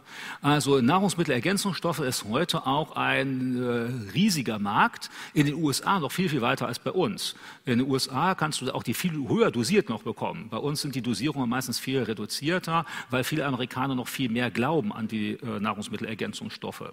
Es gibt zwischenzeitlich äh, Studien, die über mehrere Jahrzehnte zurückgehen und die eher sehr vorsichtige Ergebnisse präsentieren über die die wirkliche positive Auswirkung von Nahrungsmittelergänzungsstoffen auf den, die Lebenslänge des Menschen, Gesundheit und so weiter. Also Studien aus den USA, weil die Leute ja schon viel länger solche Medikamente nehmen. Und das Ergebnis ist, dass man bei vielen Nahrungsmittelergänzungsstoffen keine wirklich messbare längere Lebensdauer haben, hat bei den Leuten. Äh, und zwar, woran liegt das? Äh, an sich, äh, Vitamine sind gut für den Menschen. Das stimmt. Als man die Vitamine äh, besonders entwickelt und erforscht hat in den 50er, 60er, 70er Jahren, dann meint man, jetzt hat man den entscheidenden Punkt gefunden, der die Gesundheit des Menschen beeinflusst. Und dann gibt es verschiedene Vitamine, die dann genannt werden. Man entdeckt dann auch neue und die werden dann propagiert. So eine der ältesten, die kennt ihr alle, Vitamin C. Nicht? Dann hast du irgendwelche Brausetabletten oder sonst was, die du nimmst. Und äh, das hilft in einem gewissen Rahmen schon. Also beispielsweise, du spürst so ein erstes Kratzen im Hals und so und jetzt merkst du eine Erkältung ist im Anmarsch, gerade wenn, manche kennen ja diese Symptome dann und dann kann das tatsächlich helfen, wenn du jetzt mal ordentlich Vitamin C nimmst, weil das, äh, Vitamin C nehmen wir meistens im Winter zu wenig, weil wir zu wenig Früchte und Obst oder so etwas haben und dann kann das eine Hilfe sein und manchmal kann es dazu führen, dass dann die Erkältung nicht ganz zum Durchbruch kommt, dass die so ein bisschen abpufferst. Also dafür kann das eine Hilfe sein. Es hilft aber nicht, dass du generell länger lebst oder dass du generell gar keine Infektionen hast. Also Nahrungsmittelergänzungsstoffe führen Mineralien, also wenn du gute Mittel hast, dann sind da ja nicht nur ein paar Vitamine drin, sondern da sind ja beispielsweise Mineralstoffe mit drin. Die brauchen wir ja manchmal auch. Oder dann gibt es auch noch ähm, so sekundäre Pflanzenstoffe zum Beispiel. Äh, die sind dann auch noch damit drin. Das sind dann aber meistens Präparate, die musst du schon suchen. Die normalen, die man im Supermarkt kauft, da sind da zwei, drei, vier oder fünf äh, verschiedene Vitamine drin. Das hilft relativ wenig, ein bisschen schon. Schaden tut es meistens auch nicht, vorausgesetzt, du überschreitest nicht eine gewisse Dosis. Man muss davon ausgehen, es gibt unterschiedliche Vitamine. Manche, die lösen sich im Körper, die werden dann gespeichert. Viele werden wieder ausgeschieden, weil dein Körper nur eine bestimmte Menge verkraften kann. Und wenn du mehr nimmst, dann belastest du entweder die Leber oder die Niere. Das heißt, du kannst dir sogar Schaden zufügen. Das heißt, wenn du zu hohe Dosen nimmst, das ist ja wie bei allen Stoffen. Das heißt, wenn du zu hohe Sachen nimmst, dann wird der Körper belastet, um es wieder auszuschwemmen, weil das wird ja alles wieder ausgeschieden, was du dann zu viel nimmst. Also deshalb schon genau darauf achten, wie viel kann dein Körper an einem Tag auch überhaupt verarbeiten und verbrauchen. Manche Leute denken sich eben einfach ganz materialistisch, mehr hilft auch mehr. Aber das stimmt eben nicht. Sondern bei manchen Sachen ist mehr schadet. Ich meine, das merkst du ja, nimmst du Kopfschmerztabletten, okay, sie helfen gegen Kopfschmerzen. Nimmst du die ganze Packung, ja, bist du hinterher vielleicht tot. Also deshalb, ja, da ist viel, ist dann zu viel. Also das heißt, die richtige Dosis kommt drauf an und das ist auch bei Nahrungsmittelergänzungsstoffen. Und äh, besondere Warnung an die Leute, die aufgrund ihres Geschmacks oder sonst irgendwie eher ungesunde Ernährung bevorzugen und wenig Sport und sowas machen, denen helfen äh, die äh, Vitaminpräparate auch nicht. Weil die Vitaminpräparate können ein kleines Plus geben, aber man hat festgestellt, Untersuchung, ein gesunder Lebensstil bewirkt viel, viel mehr. Also gesunder Lebensstil meine ich nicht, dass du die Gesundheit vergötterst, dass du jetzt immer nur jeden Tag überlegst, ist das jetzt alles hier gesund oder nicht. Aber auf Grundlagen achtest, wie eben Bewegung und frisches Gemüse und frisches Obst und nicht zu viel essen oder nicht zu spät essen und so weiter und so weiter. Wenn man solche Sachen beachtet, das ist relevanter, eindeutig messbar relevanter für eine ganz große Zahl von Erkrankungen. Man spricht ja von Zivilisationserkrankungen wie Arthrose, Arthritis, Krebs, Herz-Kreislauf-Erkrankungen, die wir alle, die meisten von uns werden genau an solchen solchen Sachen sterben, weil wir eben so viel von diesen auch manchmal schädlichen Sachen alltäglich essen.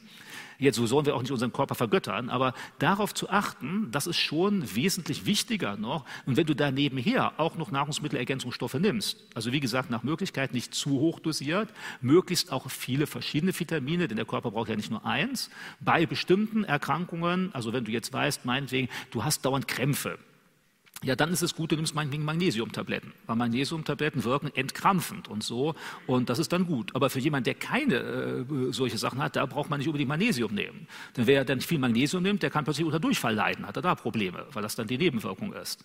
Also nicht ein Stoff, der für eine Person gut ist, ist nicht für jede Person gut. Also man sollte sich vorher erkundigen. Manche Leute, die leiden häufig unter Müdigkeit, ganz besonders im Winter, Frauen häufiger als Männer und für die ist es dann gut, wenn sie Eisen nehmen. Die normalen Vitaminpräparate haben aber gar kein Eisen drin. Also musst du dann speziell was kaufen, wo Eisen mit drin ist. Äh, und dann geht es den meisten Leuten besser. Also ich sage das jetzt, weil das relativ häufig vorkommt, gerade bei Erschöpfung, Ermüdung und all sowas. Und bei Frauen, äh, auch gerade im höheren Alter, dann umso mehr. Also dann hilft das. Also deshalb, diese Nahrungsmittelergänzungsstoffe, Mineralien, Vitamine können helfen, wenn sie zielgerichtet eingesetzt sind. Vitamin C beim Anflug von Erkältungen oder eben bei Krampfungen und so weiter, dann die Mineralien. Äh, aber sie ersetzen nicht eine gesunde gesunden Lebensstil und sie verhindern nicht generell Erkrankungen, sondern sie können vorbeugend helfen, Ergänzung sein zu äh, Ernährung, Sport und all solchen Sachen. Und dafür sind sie gut.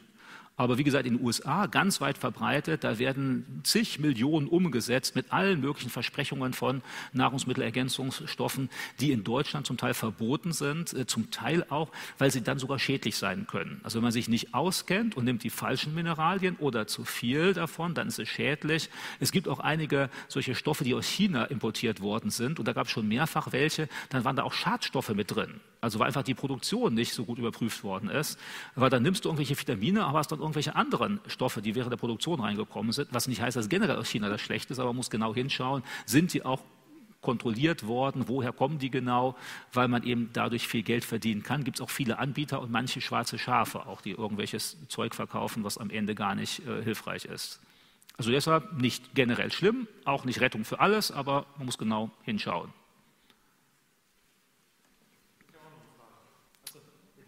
Ja.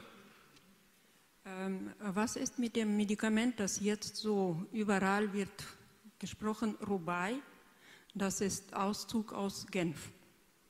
Was ist äh, mit dem? Das ist Auszug aus Genf. Han, Hanf, ja. Ähm, äh, Entschuldigung, ich habe das wahrscheinlich nicht ganz verstanden. Aus Genf? Hanf. Ach, aus Hanf. Ah, ja. ja. aus Hanf, Entschuldigung, genau. Ja, genau, das kommt jetzt ja immer mehr. Und äh, ja, also Hanf ist durchaus eine Heilpflanze. Jetzt kommt darauf an, unter welchen Erkrankungen man leidet dabei. Hanf ist insbesondere in Mode gekommen, naja, so seit den 60er Jahren. Allerdings da unter Jugendlichen und jungen Leuten Flower Power, insbesondere wegen Hanfrauchen. Nicht? Weil Hanf ist ja der Grundstoff von Haschisch, was man nimmt, also was man dann raucht. Und in dem Sinne wurde es ursprünglich auch eingesetzt und ist da durchaus auch hilfreich. Also es gibt Leute, die haben schwere Schmerzerkrankungen und denen hilft Hanf, also beziehungsweise auch Haschisch, zur Bekämpfung von äh, Schmerzen. Allerdings, das sollte man nicht selbst therapieren, sondern da sollte man sich gut beraten lassen, ob man das nimmt oder nicht. Losgelöst davon ist, äh, sind, ist das natürlich auch ein Rauschmittel. Jetzt gibt es aber auch Hanf, der ist verarbeitet, wo gar nicht die Rauschmittel verstärkt werden, sondern einfach die Pflanze dabei.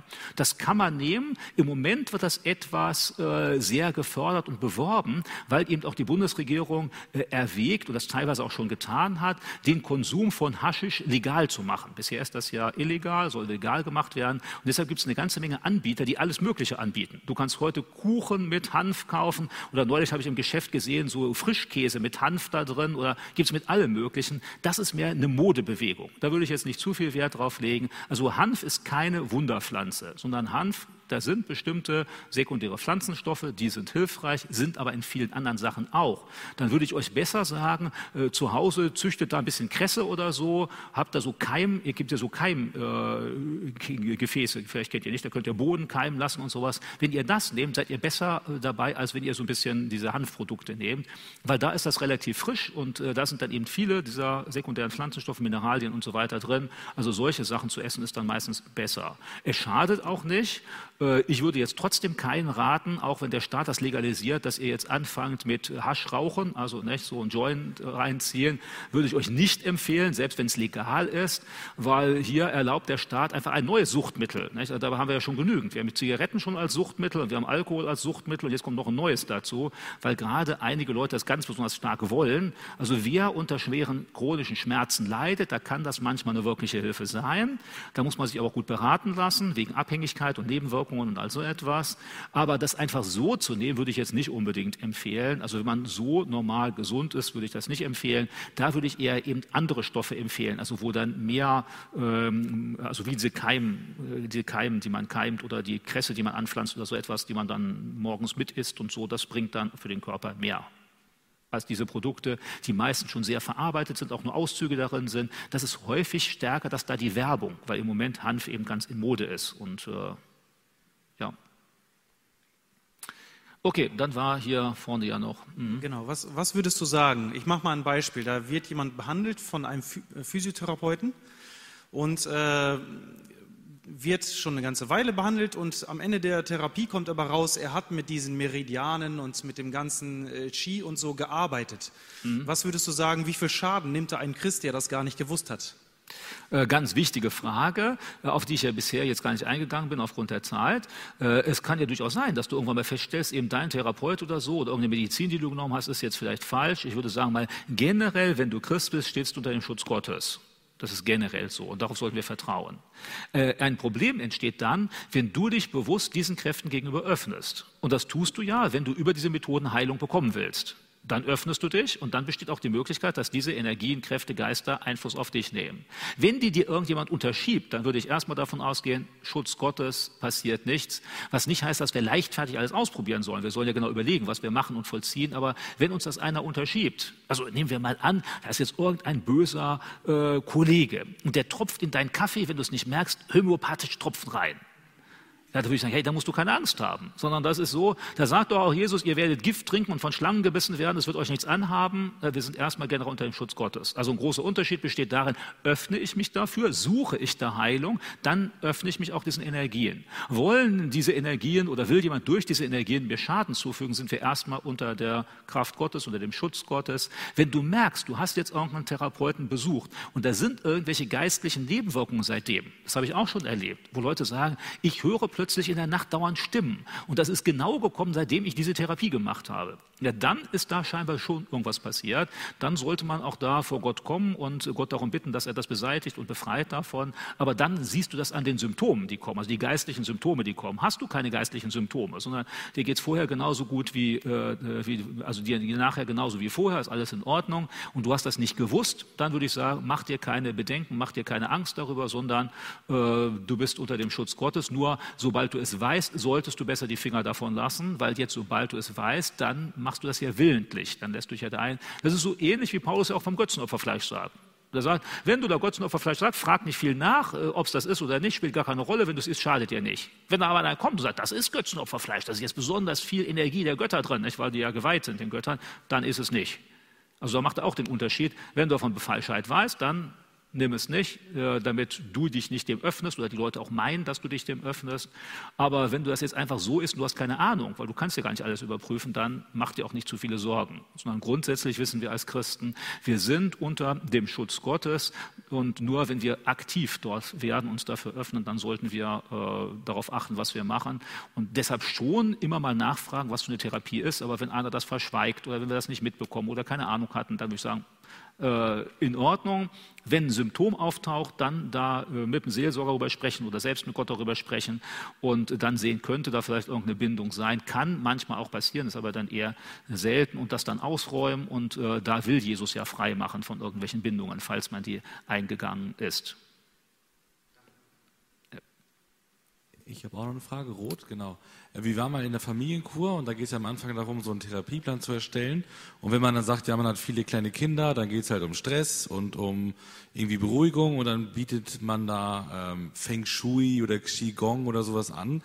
Ich vermute mal, das sind auch so esoterisch vorbelastete ähm, Heilmethoden, die man als Christ äh, ablehnen sollte. Ne? Oder was würdest du genau. dazu sagen? Wenn das jetzt angeboten wäre, da würde ich nach Alternativen fragen. Manchmal sind dann Therapeuten ziemlich nervig und die sagen, du musst das machen, aber dann würde ich eben sagen, recherchiert ein bisschen oder fragt jemanden, erzählt dir mal hier, also da und das sind die religiösen Hintergründe und dann sagst du, ich bin Christ, ich will das nicht, ich bin kein Chinese und ich bin auch nicht hier, glaube auch nicht an äh, die, äh, auch an die Qi-Energie und dann möchte ich gern was anderes. Und normalerweise müssen sie dann auch darauf eingehen, weil das soll ja gerade nicht religiös sein. Ne? Nicht? Also, äh, und das ist es. Also Feng Shui ist ja mehr von den Wohnungen, das macht man weniger bei den Kuren, aber äh, Tai Chi oder sowas wird dann zum Beispiel angeboten oder Sachen. Das ist aber genau dasselbe. Also da ist ja wieder Tai Chi. Das ist auch ja die Chi-Energie, die soll stimuliert werden durch bestimmte Körperübungen. Das sind dann mehr so fließende Übungen, die du machst, die sollen harmonisieren und beruhigen und so.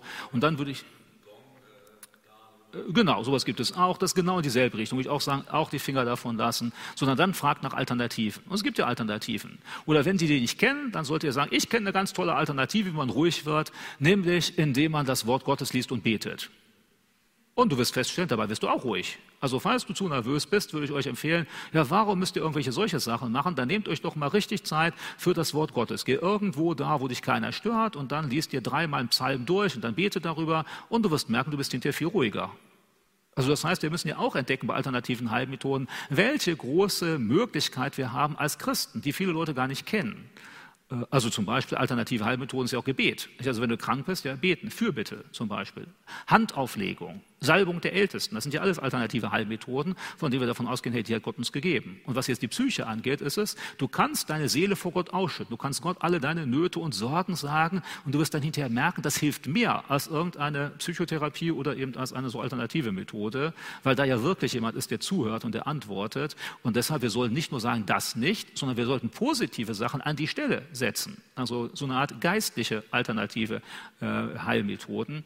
Und die sind erstmal äh, wirksam wirksamer und sie sind geistlich nicht problematisch und sie kosten dich nichts und so. Und das ist dann viel besser. Und gerade bei solchen Sachen, da wird vielfach gesagt, mit allen möglichen meditativen Methoden. Und bei Meditation würde ich sagen, ja, es gibt ja eine Art, wenn wir sagen wollen, christliche Meditation, ich würde sie nicht so nennen, das ist nämlich die Ausrichtung des Menschen auf Gott und das Hören auf Gott, sich das Aussetzen seines Redens in der Bibel oder so. Und ihr werdet merken, das kann richtig ruhig machen, entspannen, das können sogar Ärzte messen. Man kann messen, Leute, die regelmäßig Gottesdienst besuchen, leben im Durchschnitt länger. Gibt Statistiken darüber. Was ja ganz toll ist. Nicht? Jetzt habt ihr einen zusätzlichen Grund, regelmäßig Gottesdienst zu besuchen, um länger zu leben. Ja, Und zwar ganz einfach deshalb, weil wenn du im Gottesdienst bist, eben ja, du wirst dann seelisch aufgebaut und so, du wirst sorgenlos, du kommst aus deinem Alltag heraus, jetzt mal rein psychologisch gesehen, ohne dass wir jetzt noch Gotteswirken dabei drin haben. Und, äh, aber eben, da haben wir ja tolle Alternativen. Wir müssen gar nicht zu sehr schielen nach dem, was viele Alternativmediziner anbieten, sondern wir haben gute Alternativen, wo wir erwerbend auftreten sollten und sagen, hey, ich kenne jemanden, der kann dich hier äh, psychisch da entlasten oder kann dir Entspannung geben oder so, wenn du dich ihm wirklich auslieferst oder Kontakt mit ihm hast, also mit Jesus, nicht? dann geht das auch. Ja, also wenn ich das jetzt richtig sehe, ist, glaube ich, die Zeit abgelaufen, oder? Ja, also ich habe tatsächlich ähm, aufs Handy zwei Fragen bekommen. Ich ja. habe ehrlich gesagt auch nicht wirklich Ahnung, worum es da geht, aber vielleicht weißt du das ja. Also könntest du Michael Kotsch zu EMDR fragen? Ähm, ich stelle die Frage jetzt einfach mal und warte darauf, ob du was dazu weißt. Äh, ich habe darüber schon mal etwas gelesen, bisher aber zu wenig, um da jetzt in einer großen Öffentlichkeit darüber Stellung zu beziehen. Also das heißt, ein paar, da haben mich schon mal Leute gefragt und da habe ich ein bisschen recherchiert, ein bisschen nachgesucht, aber bisher nicht so gründlich, dass ich das jetzt wirklich äh, adäquat beurteilen kann. Die andere Frage wäre, äh, könntest du fragen, was mit Fußreflexzonenmassage ist? Ja, und zwar äh, das im Ohr, dann wird gesagt, dieses hier ist der Kopf und das hier sind dann die Extremitäten und je nachdem, wo du einstehst, kannst du die Sachen dann behandeln. Oder ihr kennt das vielleicht Iris-Diagnose. Dann wird gesagt, in der Iris, da kannst du den ganzen Körper analysieren. Jedes Organ kannst du feststellen, kannst das auch beeinflussen. Oder genauso wie bei der Fingerakupunktur in Japan zum Beispiel. Dann sagt man hier Kopf, da die, die, der Körper und hier die Extremitäten, kannst du dann akupunktieren in den ganzen. Das alles ist mehr äh, Philosophie, Weltanschauung, weil natürlich hängt dein Finger mit dem ganzen Körper zusammen und dein Ohr hängt auch mit dem ganzen Körper zusammen und der Fuß auch, nur dass es genau von dieser Stelle einen Zusammenhang gibt mit dem Organ, nicht nur beim Feststellen einer Krankheit, sondern auch beim Therapieren einer Krankheit, das ist eher Philosophie. Also das heißt, die Leute, die das machen, sind fest davon überzeugt. Heißt das nun, dass Fuße massieren schlecht ist? Nein, Füße massieren ist in Ordnung. Also, äh, wenn ihr das mal tut, entweder bei euch selbst oder bei jemand anders, werdet ihr merken, Füße zu massieren tut richtig gut den meisten Leuten. Man fühlt sich wohler, kann sich richtig entspannen, weil eben an den Füßen viele Nerven zusammenlaufen. Und wenn du das massierst, dafür musst du gar keine Ausbildung machen. Massiere einfach die Füße und du wirst merken, demjenigen, den du massierst, der fühlt sich wohl. Das ist aber keine Fußreflexomassage. Fußreflexomassage geht davon aus, dass an der Fußzone alle Organe repräsentiert sind. Und wenn du an bestimmte Stellen drückst, dann kannst du durch den Druck und den Schmerz und so weiter dabei entstehen, feststellen, welches Organ krank ist und welche Krankheit da ist. Und du kannst dann durch die Massage dieser Punkte die Organe gesund machen. Das Grundkonzept ist sehr eng verwandt mit dem der Akupunktur, äh, weil man auch davon ausgeht, dass es eben so eine energetische Verbindung von den äh, Füßen dann eben zu den Organen oder vom Ohr oder dem Auge oder sonst etwas geht. Was jetzt nicht heißt, hier muss man eben genau aufpassen, dass du nicht am Auge Krankheiten feststellen kannst. Ja klar, äh, jeder Arzt wird ja sagen, wird dein Auge langsam gelb, hast du zum Beispiel eine Lebererkrankung. Also du kannst natürlich auch am Auge gewisse Erkrankungen feststellen, aber du kannst daran nicht alles feststellen. Und genauso ist das bei den Füßen. Ja, an bestimmten Stellen, wenn du drückst, kannst du wirklich feststellen, dass bestimmte Kranken da sind. Aber Fußreflexomassage verspricht zu viel. Sie verspricht, dass du da fast alle Erkrankungen feststellen kannst und fast alle Erkrankungen therapieren kannst. Und das ist dann mehr Ideologie, Weltanschauung, Glaube oder Religion und davon sollte man dann die Finger lassen. Also Füße massieren, tut das ruhig. Äh, bestimmte äh, Krankheiten kann man auch feststellen, wenn man darauf drückt. Aber dieses Pauschale, das ist da eher ein Problem, also das Gesamtkonzept, was dahinter steht. Aber dazu müsst ihr wahrscheinlich jetzt auch noch mehr lesen im Detail, um dann genau festzustellen, in welcher Hinsicht kann das hilfreich sein, in welcher nicht. Aber es gibt durchaus dieses Phänomen, dass bestimmte Körperoberflächen äh, besonders mit anderen Organen verbunden sind und dass du durch einen Druck oder Schmerzempfinden dann Rückschlüsse ziehen kannst auf bestimmte Erkrankungen. Allerdings das Therapieren ist ja schon viel schwieriger. Du kannst manchmal das diagnostisch nutzen, um festzustellen, da ist eine Krankheit, aber Therapieren geht in den meisten Fällen durch einfach die Massage der Füße nicht. Jetzt gibt es ja auch alle möglichen Sachen. Du kannst dann Sandalen kaufen, wo da Noppen drin sind und wenn du dann darauf läufst, nicht, dann äh, soll da die Fußreflexion äh, gereizt werden. Du bist dann hinterher immer gesund. Oder du kannst so Matten kaufen, so, wo dann auch elektrische Impulse sind, machst deine Füße drauf und so etwas. Das kann man alles machen, würde ich jetzt auch nicht direkt als okkult bezeichnen, ist aber eher mehr eine Glaubensangelegenheit als eine von wirklich seriös nachprüfbarer medizinischer Wirkung.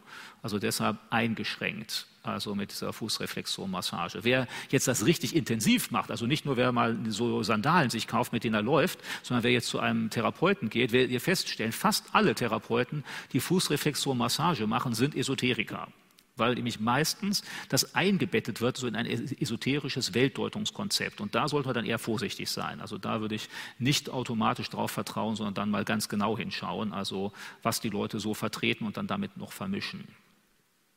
Gut. Ja, es kam tatsächlich noch eine letzte Frage. Ich würde mhm. vorschlagen, die nehmen wir noch kurz rein, äh, ja. weil ich die nicht abfügen wollte.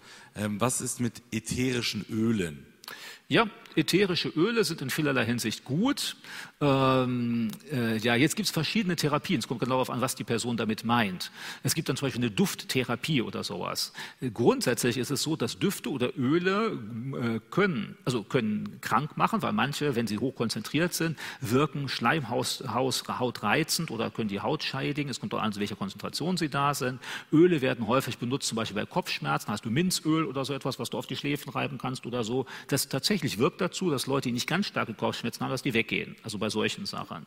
Bei bestimmten anderen Ölen ist es so, wenn du dich damit einreibst, dann kann es entkrampfend wirken, durchblutend wirken und so, je nachdem welches Öl das ist. Also hier, man muss sich mit den Ölen auskennen. Und wenn man äh, jetzt darauf schaut, was für Inhaltsstoffe da drin sind, kannst du mit Ölen auch sehr viele positive Wirkungen erzeugen, je nachdem welches Öl du bei welcher Erkrankung benutzt. Aber es gibt dann eben auch diese Aromatherapie oder äh, so, und die ist aber dann eher wieder ideologisch, weil da werden dann in die Öle Sachen reininterpretiert, die rein philosophisch sind, also wie bei den Edelsteinen. Dann wird eben da Sachen reingesagt, die damit gar nichts zu tun haben. Weil ja, Öle können etwas bewirken, aber es kommt darauf an, eben jetzt welches Öl mit welcher äh, also das heißt, du kannst mit einem Öl nicht deinen Krebs behandeln oder so oder deine Depression. Das macht keinen Sinn. Aber eben Öle können für Durchblutung, Entspannung, Lockerung, äh, Kopfschmerzen, sonst wie auch Muskelschmerzen, sowas, da können Öle hilfreich sein. Es kommt darauf an, welche Öle. Also es gibt auch zum Beispiel Teebaumöl, nehmen ja manche Leute auch, kann ebenfalls hilfreich sein, nicht für alles. Also Teebaumöl kann für kleine Verletzungen sein, hilft dann, dass sie besser abheilen und sowas, also dafür auch. Also man muss sich jetzt mit Ölen auskennen und ja, Öle, auch aromatische Öle können helfen. Man muss jetzt aber genau sich äh, darüber informieren, welche Erkrankung hast du oder welches Leiden hast du und welches Öl ist dabei hilfreich. Und hier muss man aufpassen, wenn du ins Internet gehst und das eingibst, dann wirst du ganz häufig auf esoterischen Seiten landen. Und die versprechen dir alles Mögliche, das ist dann nicht seriös seriös. Also du musst dann darauf schauen, was ist der weltanschauliche Hintergrund der Seite, was sie dir beschreiben, weil dann sie sagen sie dir irgendetwas, dann steht da was weiß ich eben, das Minzöl hilft dafür, dass du nicht mehr so geizig bist oder so. Dann man natürlich, du kannst dich in Minzöl baden, du bist trotzdem noch geizig, das wird dann keine Veränderung an deinem Charakter haben. Und also da muss man dann genau hinschauen, also wo man sich informiert. Also Öle können hilfreich sein, wenn man sie richtig einsetzt. Ich habe jetzt mal so ein paar Beispiele genannt, äh, also von äh, also Hautberuhigung Bewegung oder Reizung oder eben Kopfschmerzen oder Wundsachen oder so, welche Sachen man da nehmen kann. Also ja, Öle können da hilfreich sein. Aber aufpassen, wobei man sie einsetzt und woher man seine Informationen bezieht, also was dem zugeschrieben wird. Ja, äh, dann äh, freut ich mich, dass ihr, ich hoffe jetzt, dass ihr einige Gedanken mitgenommen habt. Äh, eine Sache nur noch kurz, also zwei Sachen. Ich werde nämlich gleich noch beten, wenn das hier äh, so vorgesehen ist, nicht also beten. Zweitens, ich habe da am Ausgang auf der rechten Seite, weil ich jetzt ja schon äh, hier nicht äh, von einer Zeit lang nicht da war, habe ich gedacht, vielleicht interessiert euch ja manche der Bücher, die ich gerade zu Hause liegen gehabt habe, also die ich geschrieben habe, nicht, nicht die irgendwelche.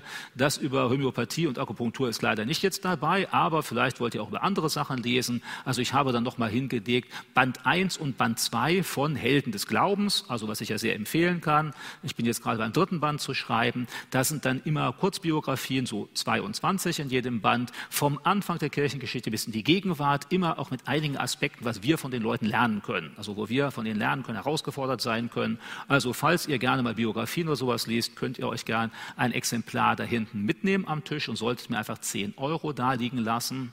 Dann habe ich auch mein neuestes Buch dahingelegt und das ist jetzt vor nicht ganz einem Monat erschienen. Da geht es um den Schutz des Lebens, ethisch aus ethischer Sicht, die Frage der Abtreibung und der Sterbehilfe. Beides Aspekte, die unsere neue Regierung sehr stark fördern will. Sie wollen die Sterbehilfe fördern, was in den Niederlanden ja schon seit langem der Fall ist.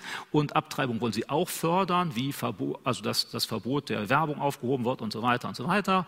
Und dafür ist, glaube ich, gut, dass wir als Christen wissen, wie stehen wir dazu, aus ethischen Gründen, wo gibt es auch Hilfen für Leute, die jetzt mit Abtreibung sich Gedanken machen oder Sterbehilfe sich Gedanken machen, was für Daten gibt es da, medizinisch und so weiter, die eine Rolle spielen. Falls euch das interessiert, ich habe einige der Bücher hinten ausgelegt, da könntet ihr die mitnehmen, wenn ihr mir da fünf Euro liegen lasst.